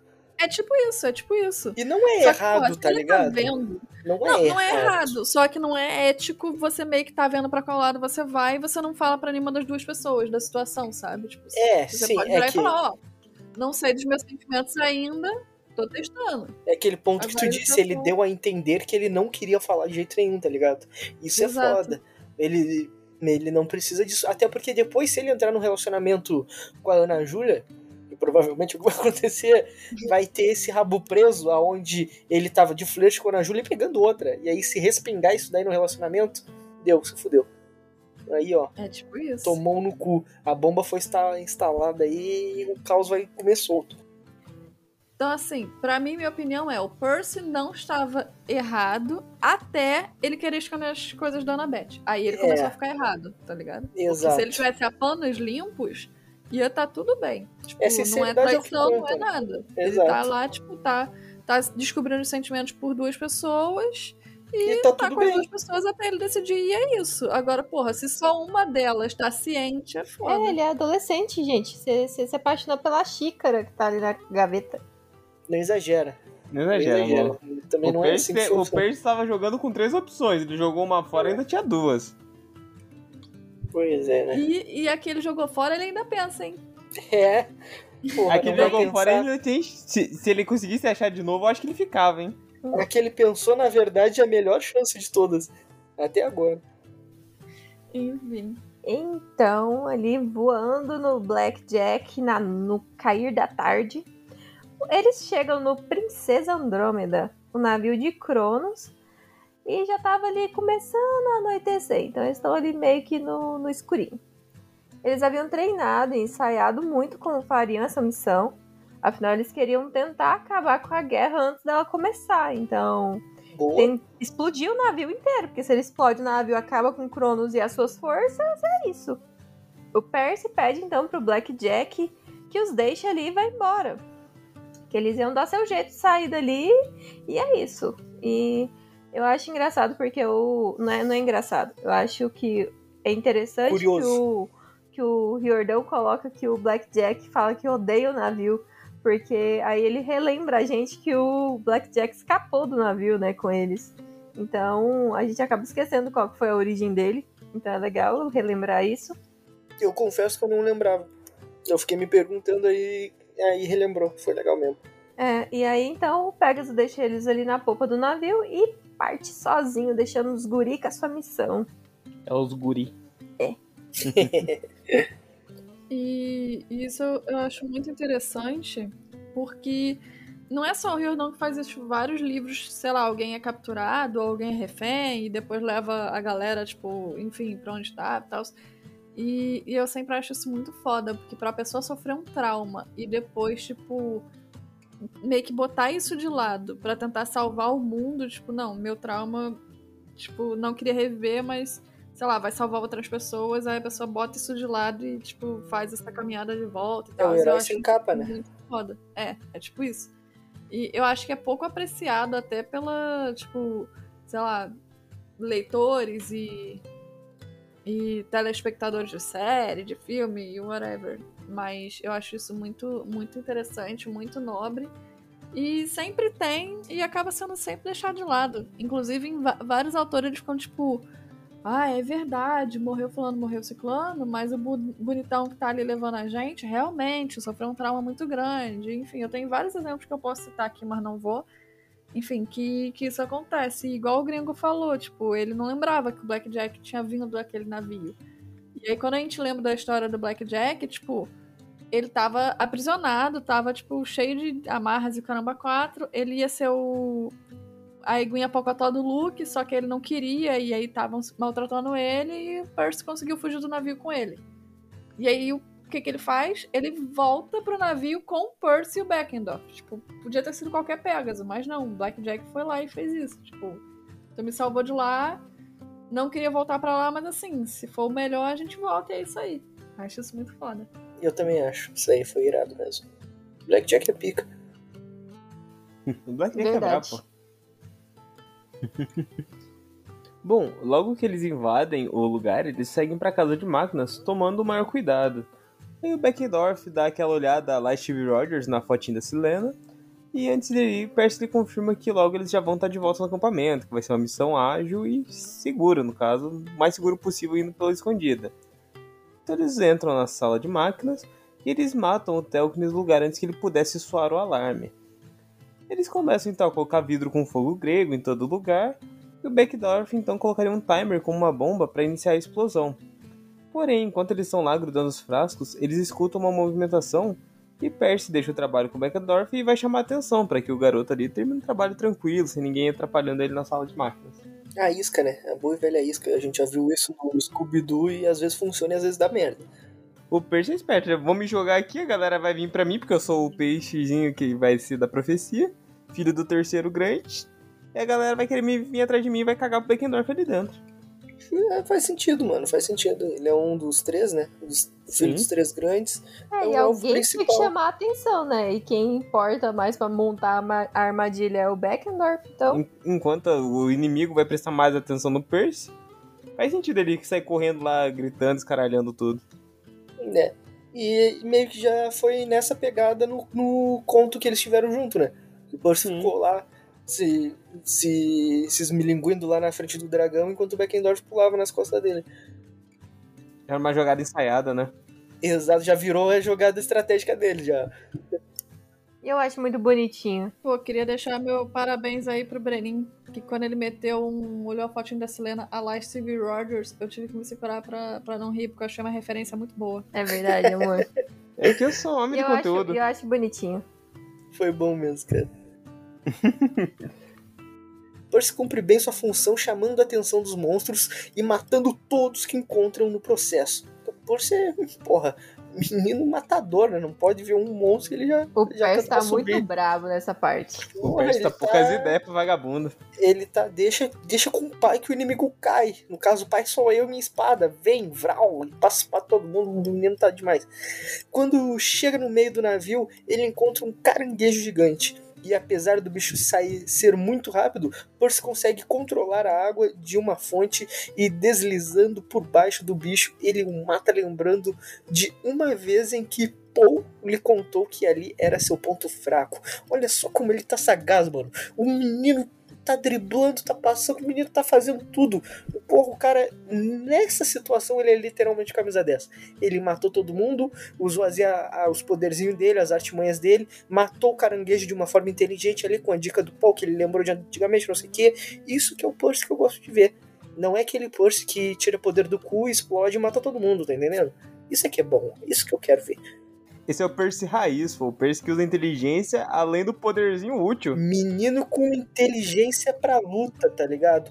Um cara que é sagaz na arte da porradaria franca. Tá ligado? Porra, isso aqui é que bom. lembra da informação importante na hora que é importante. Ele, pô, meu, meu padrasto é professor de história. Me ensinou que a porra do caranguejo é fraquinho nas pernas. Pá. Não, não foi porque ele é professor de história. Eles foram pra um lugar onde eles foram Ah, é pegar verdade. caranguejos. Ah, é. Daí ele fala, ó, o caranguejo é fraquinho aqui na bundinha dele. Pá. Levantou a bundinha do caranguejo e lá. Barriga.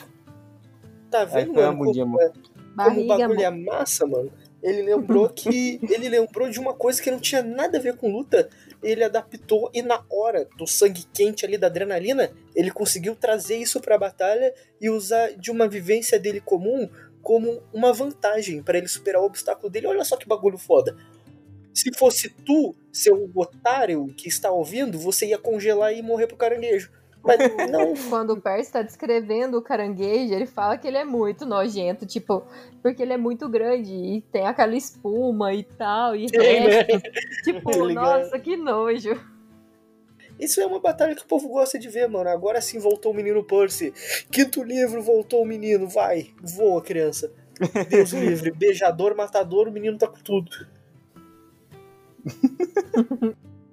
Percy acaba encontrando, então, um garoto, depois que ele mata lá o caranguejo, né? Ele sai ali correndo e ele encontra um menino muito novo. Então, o que acaba lembrando ele.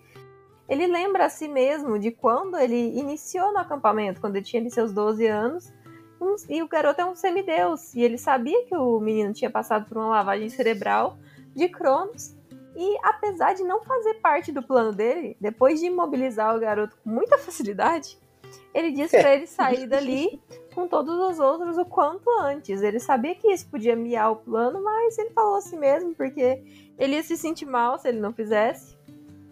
É um Mas, coração mole. é, mas ele não consegue ir muito longe depois disso, porque né, o Luke foi alertado. O plano do Percy funcionou, ele chamou a atenção.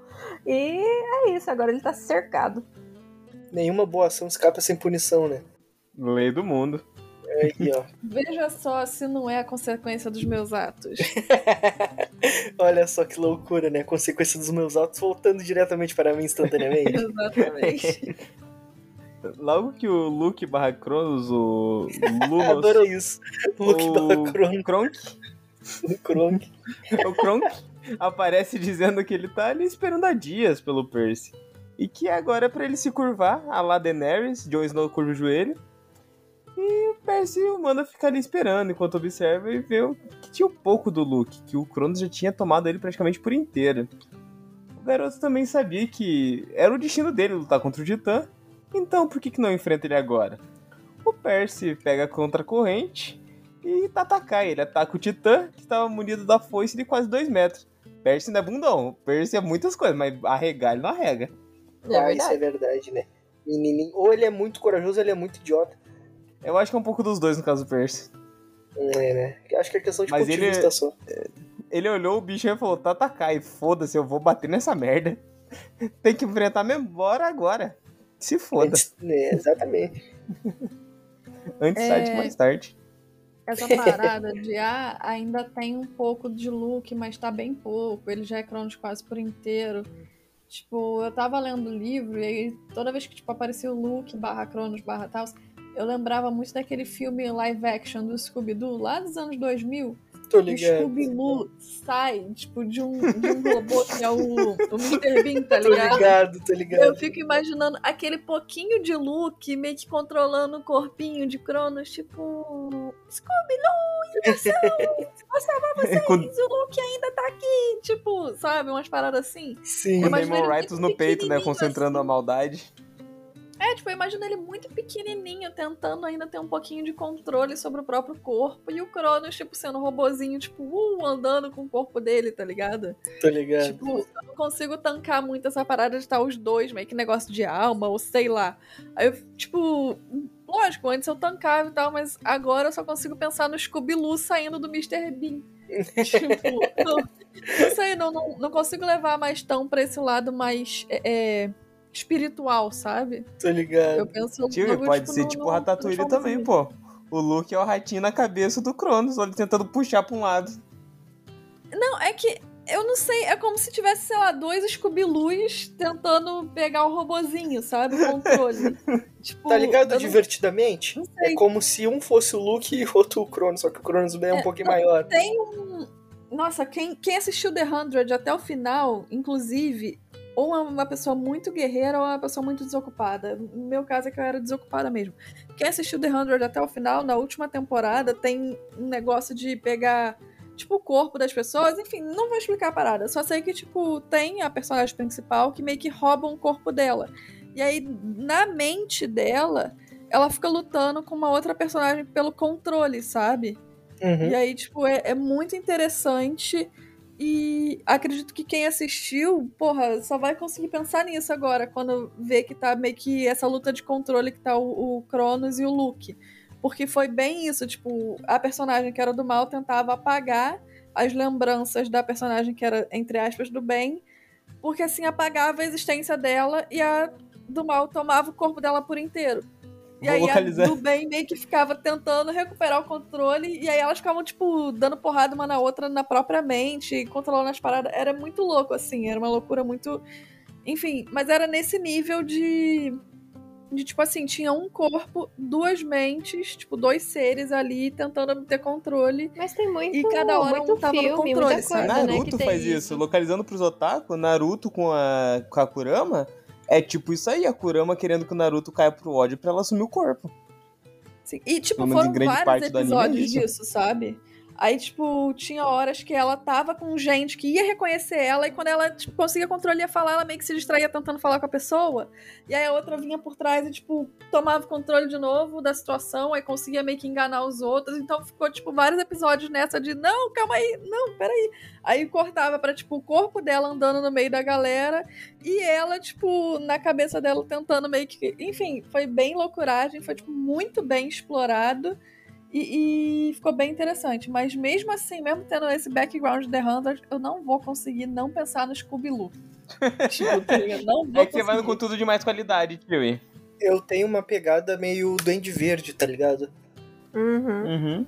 Duende Uma Verde é pegada mais cara. Duende Verde do Homem-Aranha. Até no último filme aí, onde apareceu os três Miranha, mostrou bastante essa dualidade, onde tem o, o Duende Verde mesmo e o, e o carinha que não é exatamente o Duende Verde, né? Que é o É, o corpo. Norman Osborn, né? Só o- a Isso, pessoa normal que tem o Exato, veneno que ali até dentro. então ele é super bonzinho, tá ligado? Ele é, tipo, o carinha é muito bom. Só que o Duende Verde em si é piroca das ideias, mete o louco e, e acaba tomando conta. E eu acabo Eu levando que meio pra esse lado. melhor explorou esse lado.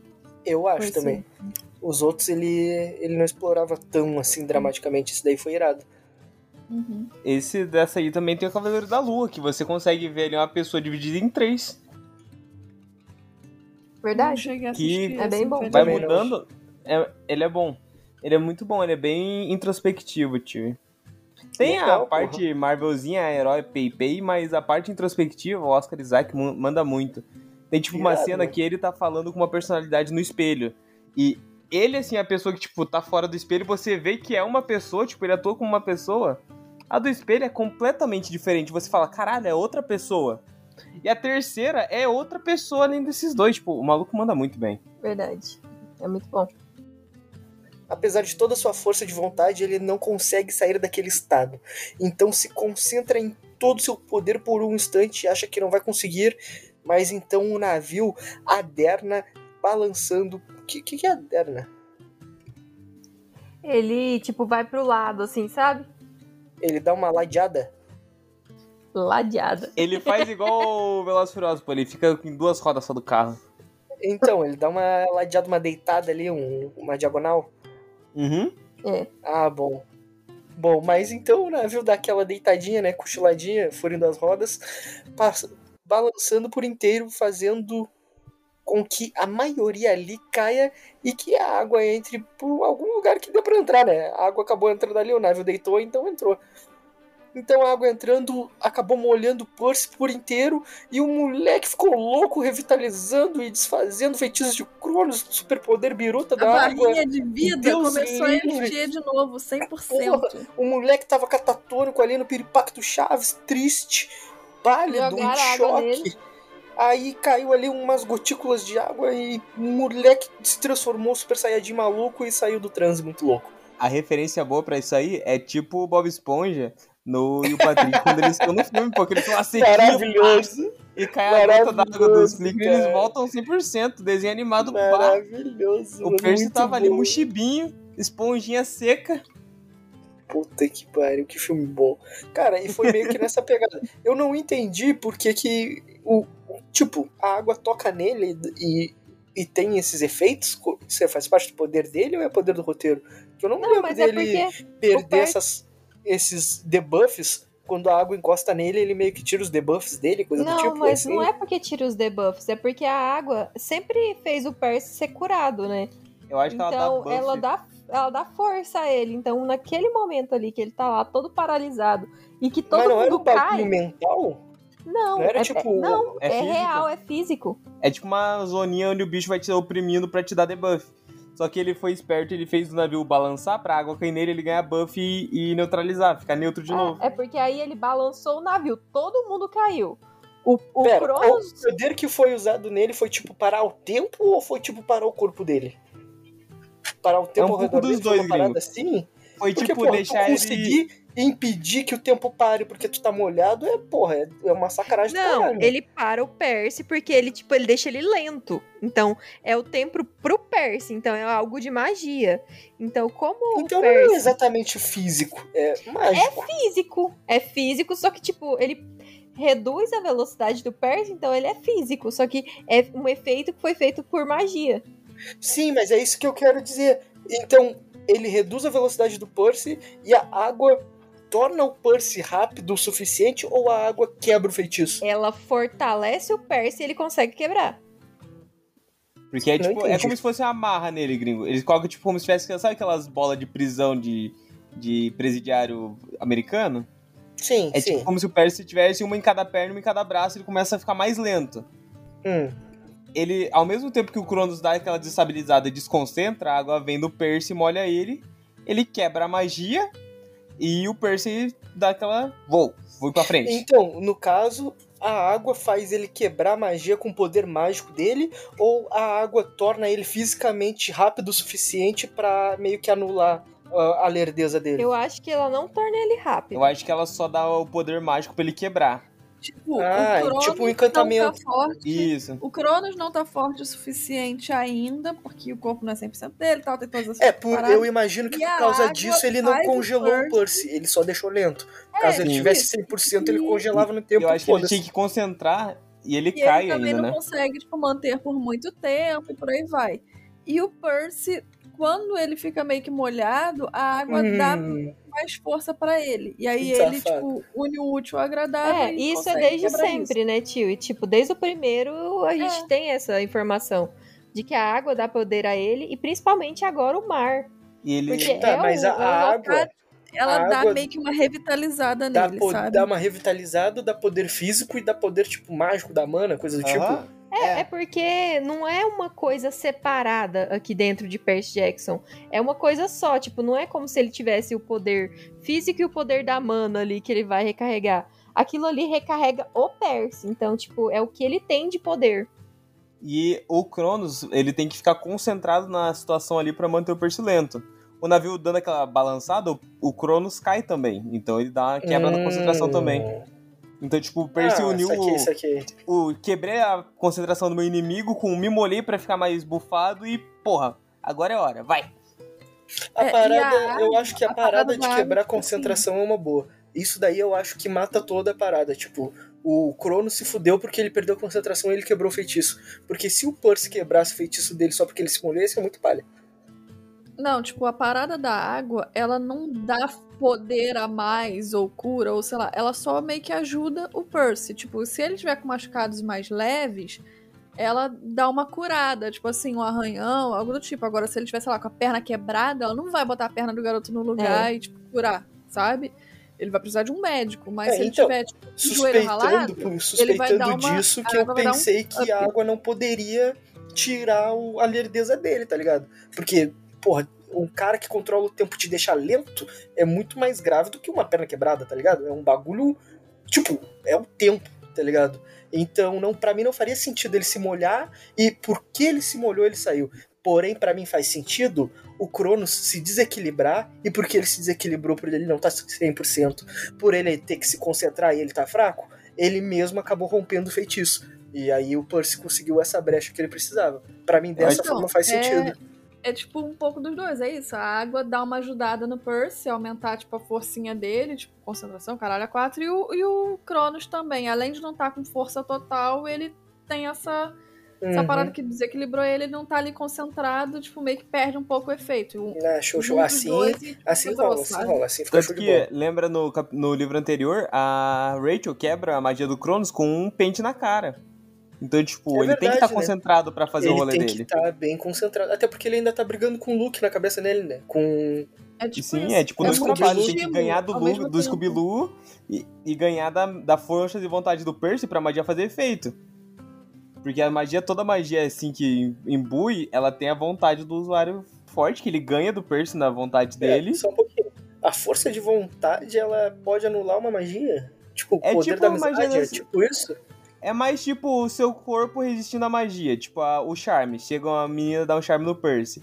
Se ele tiver, tipo, full focado e conseguir resistir, ele não vai cair no Não. charme. Eu acho que no charme faz sentido. Eu tô falando, tipo, parar o tempo, Mas a, a cena do tempo é mais uma marra, tipo, é no cérebro ainda dele. é magia, né? A magia ainda tem que fazer o efeito mental nele. Então, eu, tipo, vai afetar o tempo, mas ainda vai dependendo do mental do Percy se deixar ser mais afetado.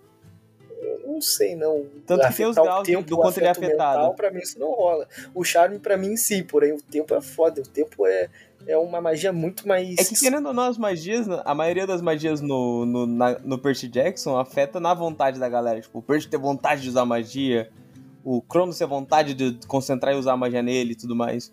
Ah, é interessante saber disso, porque eu não sabia disso, tá ligado? Dessa parada de que as magias, quando são aplicadas ou lançadas em algum personagem, o personagem, se ele tivesse uma força de vontade super comunal. Porque às vezes tem uns personagens que se destacam por ser, tipo, Mas super motivados, o caralho, Qualquer tipo de e eles magia, quebram né? uma parada. Tá? Mas eu acho que agora, agora que ficou mais evidente, tipo, o Riordão cita, tipo, o Percy tentou na vontade máxima resistir à magia, mas ainda Então. o Cronos foi mais forte. Que até Aí, então tipo- não, não sabia que funcionava assim no mundo de, de Percy Jackson, tá ligado? Sim, sim. Aqui ele acho que vai mais setando para as magias não ficar tipo, caralho, eu sou super fodão, não é, sou invencível, É, tipo, até Thanos. porque senão, qualquer magia que o cara jogar, pau no teu cu, mano. Tu não tem como sair. Como é, É, que tu vai se sair você não é um ser mágico, assim, É. tipo, você não é um mago em lixeira, você não, sai, não consegue sair. Então, Exato. tipo, tem É, que ter um meio de você resistir. sim, com certeza. Enfim, bom. Mesmo motivado, o Percy não se sente bem em lutar contra alguém que tinha sido tão próximo a ele e acaba sendo muito lento, o que faz com que Cronos consiga arranhá-lo com a foice. Uh, E ela realmente parece drenar parte de sua vida, pois seu braço explode de dor. Ah, a Visa separou um trechinho aqui pra gente e eu vou ler. É uma pena matá-lo agora, replicou Cronos. Antes que o plano final se revele, eu adoraria ver o terror em seus olhos quando soubesse como vou destruir o Olimpo. Você nunca vai chegar com esse navio a Manhattan, meu braço latejava. Pontos negros dançavam diante dos meus olhos. E por que não? Os olhos dourados de Cronos cintilavam. Seu rosto, o rosto de Luke, parecia uma máscara, sobrenatural e iluminada por algum poder maligno. Você estaria contando com seu amigo dos explosivos? Ele baixou os olhos para a piscina e chamou. Nakamura! Um adolescente usando uma armadura grega completa abriu caminho entre a multidão. Seu olho esquerdo estava coberto por um tapa-olho preto. Eu o conhecia, é claro. Ethan Nakamura, filho de Nêmesis. Eu salvara sua vida no labirinto no verão passado. Em troca, o delinquente ajudara Cronos a voltar à vida. Um delinquente. Mal agradecido do caralho. Delinquente. Sucesso, meu senhor! gritou Ita. Nós o encontramos exatamente como nos informaram. Ele bateu palmas e dois gigantes avançaram pesadamente, arrastando Charles Beckendorf entre eles. Meu coração quase parou. Beckendorf tinha um olho inchado e cortes por todo o rosto e nos braços. Sua armadura havia desaparecido e a camisa estava ga- rasgada. Não! gritei. Os olhos de Beckendorf encontraram os meus. Ele olhou para a mão como se estivesse tentando me dizer algo. O relógio. Ainda não o tinham tirado. E, e aquele era o detonador. Seria possível que os explosivos estivessem preparados para detonar? Certamente os monstros os teriam desarmado de imediato. Nós o encontramos na meia-nau, disse um dos gigantes, tentando ir sorrateiramente para as salas de máquina. Podemos comê-lo agora? Foi mal. Logo, Cronos lançou a Ethan um, um olhar severo. Tem certeza de que ele não armou os explosivos? Ele estava indo para a sala das máquinas, meu senhor. E assim termina o trecho que a Visa separou. Foi mal, eita. Essa frase no, na meia anal, podemos comer ele agora, ficou foda, hein? Na meia não foi foda, mano. Na meia É. anal, podemos comê-lo agora? Porra, mano. Eu separei esse pedaço porque eu achei interessante. Tipo, eu ia resumir, só que era muita informação aqui pra resumir. Então eu gosto de, de- dessa coisa entre o Percy e o Beckendorf. Eles se olham, o Beckendorf dá aquela, tipo, passa a informação, olha, os explosivos ainda estão lá. E, o Be- e aí a gente sabe que o Beckendorf enrolou eles, fingindo que ainda tava indo pra sala de máquinas. Então, Não, Beckendorf foi camisa 10, agora o que ele foi, armou e voltou como se tivesse indo pra lá. Pra galera nem Ele checar. voltou de ré. Ele voltou Ele de voltou costas, de assim, ré, pelo ele- corredor, tá ligado? Caminhando Ele de fez- costas. Quando então, alguém né? viu, ele, opa, caminhou pra frente. Os caras pegaram ele, porra, ele tá indo pra sala de máquina e nem conferiu, tá ligado? Pe- Pegamos o garoto, tá com os explosivos que se foda. Então, o Beckendorf foi capturado, porém ele conseguiu enganar seus captores. E então ele acabou fingindo que estava indo para a sala de máquinas, mas o Cronos, que não é menino, ele não confia muito nisso e manda esvaziarem a bolsa do Beckendorf. E assim que eles o fazem, tem só latas de pêssego em caldas ali dentro, porque o menino é muito sagaz, ele até encheu a bolsa ali dentro da cozinha. Então, o Percy fala por sinais com, com o Beckendorf e descobre que as bombas realmente estão prontas e que ele só precisa de um instante para acionar com seu relógio. Aí, ó. E o trem tá ficando feio. Momento de tensão entre os Tan, brothers. tan, tan. Algum comentário, tio?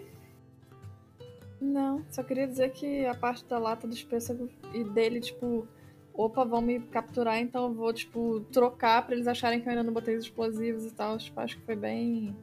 O cara é ligeiro, Hum, é, tipo, ele na sagaz. história foi ligeiro e o, e o Riordão usou um excelente recurso pra não ficar só, tipo, a magia do roteiro. Tipo, ele botou uma parte no. como sendo consequência das ações do Beckendorf. Tipo, ele foi inteligente pra caralho, sabe? Aham. Por exemplo, os monstros não olharem o. Não olharem a bolsa antes de, de mais nada foi bem, tipo, coisa de estagiário, coisa de quem tá começando. É, a sabe? bolsa tá pesada aqui, ó. Ele deve estar com as bombas aqui ainda. É, tipo, não vamos abrir pra olhar, vamos só levar pro, pro chefão. Exato. Então, né? Então foi, tipo, foi bem interessante não ser a magia do roteiro e sim, tipo, a inteligência do Beckendorf. Tipo, foi bem, bem legal. É, dessa forma ele mandou bem mesmo. Ele conseguiu Sim. encaixar tudo bonitinho, ficou redondo. Não ficou forçado. Você confia que o Uhum. Beckendorf é inteligente o suficiente pra isso. É dar de aceitar que o cara teve inteligência pra mandar o plano e que os monstros foram burros, tá ligado? Dá de Sim, engolir sim. tranquilo. Aí, assim, o Cronos fica muito puto porque ninguém conferiu a sala de máquinas. E o Ethan, ele corre pro lugar pra desarmar as bombas. Então, conta que eles sabiam que eles viriam logo, mostrando um bracelete com uma foice, o símbolo de Cronos, e um dispositivo de comunicação com um traidor no acampamento. Ele ameaça matar Beckendorf caso o garoto não se entregue. Mas o filho de Hefesto, ele manda o Percy embora silenciosamente. Mas o Percy até fica relutante em ir, ele não quer, mas o Beckendorf já tava com a mão em direção ao relógio e é hora dele virar herói. É hora dele virar herói, amor. No É relógio. hora de qual dos, não, qual dos, dos bichos ele vai transformar? Claramente ele vai virar o Chamas, amor. Ele colocou bomba? o Beckendorf foi muito camisa 9 Não, atacante nessa aqui. Cara, tem um traidor, filho da puta, lá no acampamento contando as coisas dele. Tem um traidor no acampamento que faz a reunião no meio do mato ali, no- onde todo mundo escuta. Isso que é então o pior. pode ser qualquer um. Todo mundo pode ser traidor dessa bosta. desconfiança de quem é, porque é como se o acampamento inteiro pudesse ir nessa porra dessa reunião super secreta. Exatamente. A, é a reunião secreta no quintal de casa.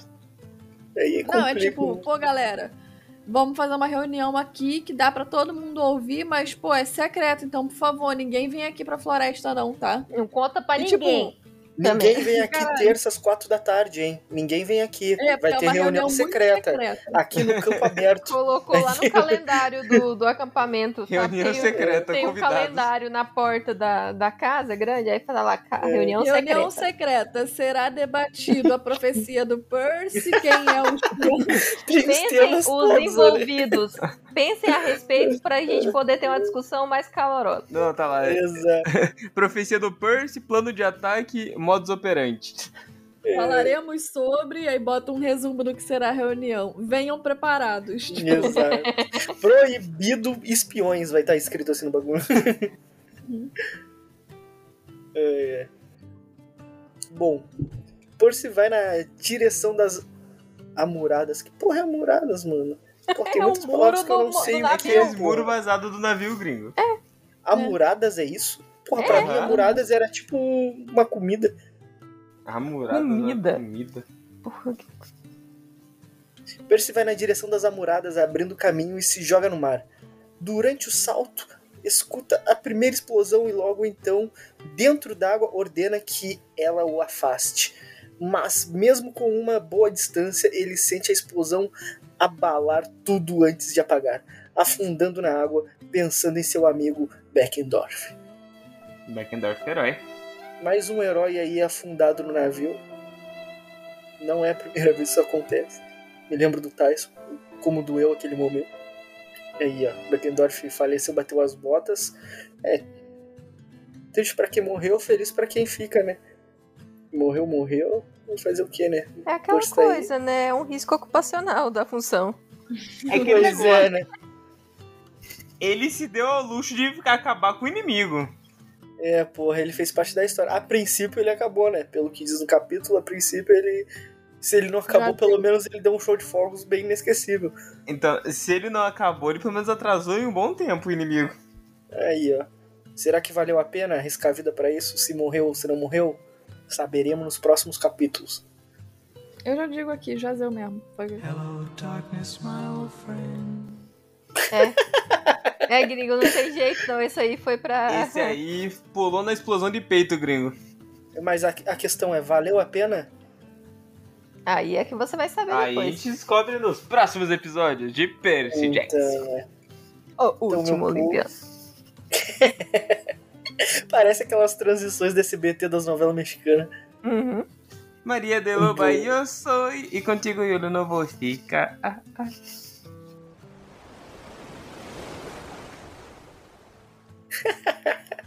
Bom, esses foram os nossos, os nossos tostões sobre o resumo do capítulo. Também teve aí as mensagens de Iris aí demasiado longas aí que foram de, deveras interessantes. Espero que tenham matado a saudade, porque vocês que nos escutam no momento já é janeiro.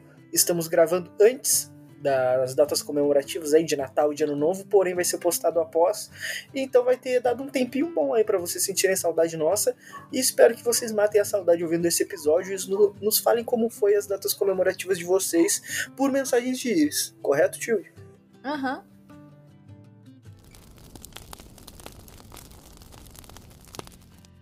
Então, pro solstício de verão de hoje, conta aí, tio, e qual foi seu momento favorito, infavorito? O que, que você gostou, o que você não gostou? Ah, cara, eu acho, eu acho que é meio óbvio, acho que todo mundo deve, deve falar a mesma coisa, e se não falar é porque não quer ser igual a todo mundo. Porque todo mundo tá com o mesmo sentimento de, putz, Jazeu Beckendorf, que merda. Exato. Mas é isso, tamo em guerra, fazer o quê? É, mas ao mesmo tempo, tipo, é, eu acho que essa parada do, do, do plano deles no final ter dado certo, tipo, a forma que foi meio que o percalço de, entre aspas, não ter dado certo pra no fim dar certo, que tipo, o objetivo era é, Explodir o explodir navio. o navio. Explodiram. Não da forma que eles pensaram, mas assim. Então, eu acho que a forma que o Jordão achou pra dizer novamente que tinham informantes, pra caso a gente tivesse esquecido. Ao mesmo tempo, matou uma pessoa, que é pra já começar no grau. É guerra, amigo. Todo mundo vai morrer. E no final, tipo, fazer essa parada de, de dar um sentido pro Beckendorf, que tinha aparecido pouco, e fazer ele ser aquele cara, tipo, não, botou as bombas, se sacrificou, e, porra, foi inteligente de fazer toda aquela parada, tal, blá, blá. E ao mesmo tempo meteu logo Cronos e Percy, tipo, num, num duelozinho, tipo, num um a um, foi, foi bem legal. Então acho que foi um capítulo zaço, tipo, começou com tudo. E, enfim, sigo ansiosa para os próximos capítulos. Muito bom. E o seu amor? Eu tenho entre dois. Eu fico com o Beckendorf porque eu adoro heróis de guerra, adoro pessoas que né, dão a- o coração pela missão. Mas o beijo da Rachel e do Percy, pô, o Rachel atacante, sempre bom, né, pô? Menino Percy, menino Lerdo, alguém tem que fazer a ação por ele. A Rachel fazendo a ação me dá uma alegria. Apesar de gostar muito da Ana Júlia, a Rachel tá sendo mais rápida, então ela tem que abrir o olho, né? Largar de ser otária e ficar enrolando. Mas eu acho que não é isso. Meu salsichão vai pro herói de guerra e pra, pra atacante principal do Brasil da seleção. Artilheira da Copa. E o teu gringo? Ah, eu faço das palavras da tio e as minhas. Eu assino embaixo do que ela disse e acrescento ainda a parte do Blackjack, onde ele superou o trauma dele ali em prol do um bem maior, que é completar a missão, tá ligado? Ou seja, assino embaixo de tudo que a tio disse, repito, só não vou repetir aqui, porém repetiria, e, e adiciono ali o, o Blackjack, que também foi outra parada que a tio trouxe que eu, que eu não tinha sacado, e os comentários dela em relação a esse capítulo aqui foram extremamente pontuais e eu concordo com todos. Mandou bem demais. Obrigada. E eu assino embaixo da tio também. Porque realmente. então tá tudo Não certo. tem como. Não tem como. É porque não, Não tem, tem como. como. Você tem. Beckendorf lá no, no, no, no topo aqui. O, o- Foi top. Ele foi lá, foi inteligente, conseguiu armar as bombas. Os caras pegou ele, ele colocou uns pêssegos dentro da bolsa. Puta que pariu, Steve meu. Rogers olhou pra fotinho da amada antes de se sacrificar. É, o, o, O Beckendorf é uma delicinha. tudo. No final do capítulo 4 acabou morno e agora começou com tudo. Acabou, começou com romance, tesão, tensão, luta, briga, morte. A gente Porra, que teve os contos agora, então a gente se aproximou um pouco mais do Beckendorf também. Verdade, Então, né? tipo, aí começa esse livro, a gente já tem o Beckendorf, ele se sacrifica por todo mundo ali, então, tipo, é isso. E a Silena, por exemplo, a gente já pensa, tipo, ele ainda bota ele, tipo, vendo a fotinho da Silena, então a gente relembra da Silena também, pra no final o Beckendorf morreu, a gente fica tipo, caraca, e a Silena, tipo, sabe? Exato. Uhum. Ainda tem isso, ainda tem isso. Mó Muito pesado. completo. Mas, Parabéns. mas começou muito redondo. bem esse livro. E é, Nunca começa- começou tão bem, Riordão. é que agora é guerra, gringo. Agora Nunca escalonou, começou gringo. tão bem. Capítulo Agora é tiro, redondo. porrada e bomba. Esse capítulo aqui, E de todos, ele é o mais completinho que já teve. O E melhor, ele o teve de Percy não ganha a batalha contra o vilão. Ele não ganha, Não ele ganha. perde. ele, ele, ele perde, porém ele não perde. Ele perde na batalha, porém Mas ele ele, escapa. Fica no ele 0 a não 0 perde na guerra, tá ligado? É, tipo isso. Ele perde no X1, no individual, tá ligado? Quem ganhar É, não exato. vai ganhar e quem perder não vai perder. Vai todo mundo ganhar e perder. E é Exatamente. isso. Então, esses foram os nossos solstícios de verões. Muito salsichão, galera. Muito salsichão. Inclusive, a gente tá gravando num dia que era pro Brasil tá metendo pau na Argentina, É passando verdade. pau em geral, e a gente devia estar Ah. comendo salsichão, churrasco com feriado, mas não estamos. Porque e é isso. né? Tristeza. O né? podcast ele é lançado semanalmente às sextas-feiras. Você pode nos encontrar no Instagram e Twitter, arroba Chala3podcast, grupo do Facebook Chala3podcast e e-mail chala3contato, arroba gmail.com. Todos os links vão estar na nossa bio. Não se esqueçam de nos enviar mensagens de íris e compartilhar esse podcast com seus amigos. O gringo, quando ele começou, ele disse que tinha que ser uma abertura diferente, só que ele não conseguiu fazer uma abertura diferente, eu tentei finalizar de forma diferente. Ficou Aí eu não bom, fiz muito rápido, ficou fiz bom, devagarzinho. Eu achei, eu achei da hora. Aí nessa temporada vai ser devagar. Não, é- foi só dessa vez, eu não consigo não falar rápido. Justo. Justo, justo demais. Pô, muito obrigado por terem ouvido. Estamos aqui, voltamos, 2023 estralando. O Brasil se fudeu. Agora, Hexa só em- no México, acredito eu.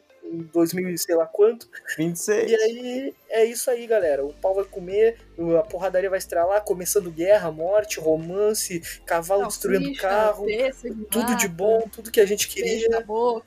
olho dourado, parando o tempo, voltando, pulso molhado, todo mundo feliz. Dessa vez, mais uma vez, ele caiu na água meio que em coma, como todas as vezes em todos os livros. E começamos bem, né? Espero que só melhor, porque esse capítulozinho foi gostosinho. E é isso aí, tô empolgado pro livro 5. Valeu, falou e até a próxima. Tchau! Tchau, gente. Falou!